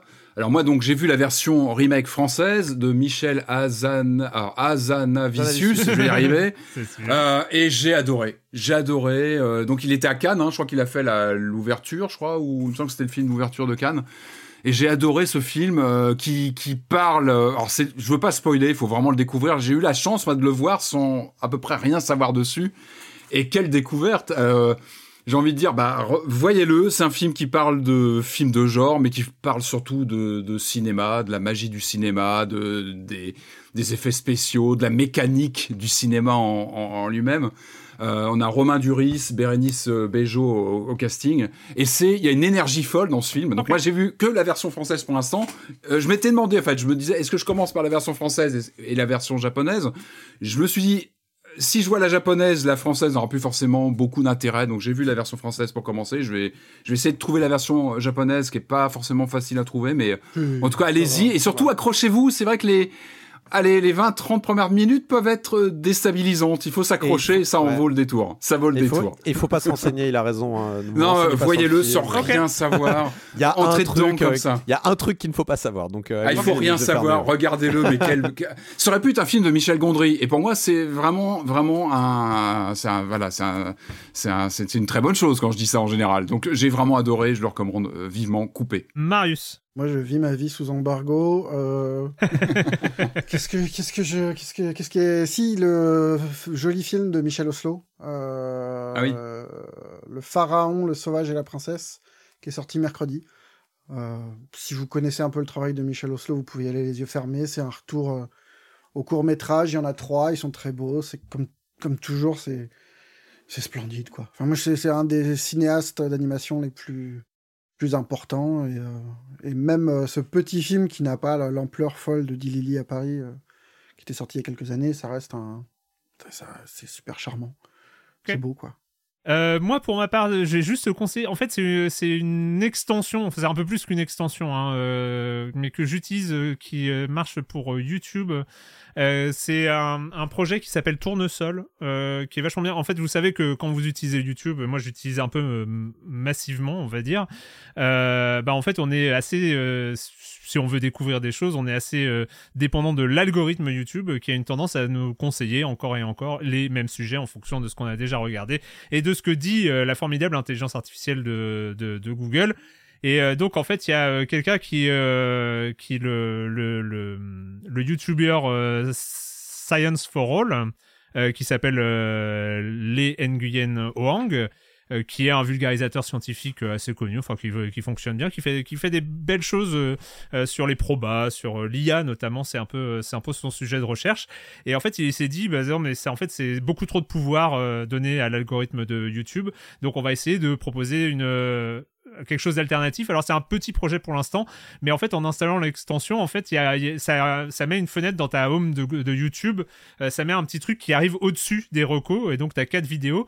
Et en fait, c'est des, euh, des vidéos euh, généralement soit scientifiques, soit d'actualité, soit de vulgarisation au sens très large, et en fait qui sont validées par la communauté. En fait, c'est la communauté qui les recommande en fonction de leur intérêt d'actualité, leur intérêt de décryptage, leur intérêt de, de, de sérieux, etc. Et donc euh, Euh, moi, c'est une extension que j'ai installée depuis déjà quelques mois et je suis, je suis assez content en fait de retrouver ces trucs qui euh, sont très parfois très éloignés de ce que je regarde habituellement, mais ça crée une nouvelle source de euh, de- de- d'inspiration comme ça dans, dans YouTube. Voilà, on peut on peut dire ça comme ça, qui est beaucoup plus basé sur la communauté que sur un algorithme qui me propose toujours les mêmes choses. Surtout que mes, depuis que mes enfants ont commencé à découvrir les youtubeurs Minecraft, c'est un peu pollué. euh, euh, sur- ça peut Tu leur laisses. Ouais, mais tu leur laisses utiliser ton compte aussi. Ah ouais, non mais hein. J'ai la flemme. Voilà, et bah écoutez, c'est- c'était tout. Euh, évidemment, voilà, vous pouvez euh, découvrir en tapant euh, tournesol extension. euh, c'est ça marche sur Chrome et sur Firefox, entre autres. J'ai pas vérifié tous les autres euh, navigateurs. Je me suis trompé dans ma reco très vite. Euh, allez voir le manga Elden Ring. Il est en simultrade, gratuite. C'est... Ah, je, je dis rien. parle- Je dis rien, mais, mais allez voir. C'est curieux. Euh, ok, d'accord. Je pense qu'il faut pas savoir. Vaut mieux pas savoir. Euh, tu nous as montré quelques captures, ça fait envie évidemment. Bah merci, merci à tous les trois. Et puis euh, nous, comme d'habitude, je l'ai prévenu, c'est les vacances la semaine prochaine. Je rappelle, il y a l'entretien avec Audrey Le Prince qui sera mis en ligne la semaine prochaine. Et puis nous, on se retrouve dans deux semaines sur libération.fr et sur les internets. Ciao. Bye.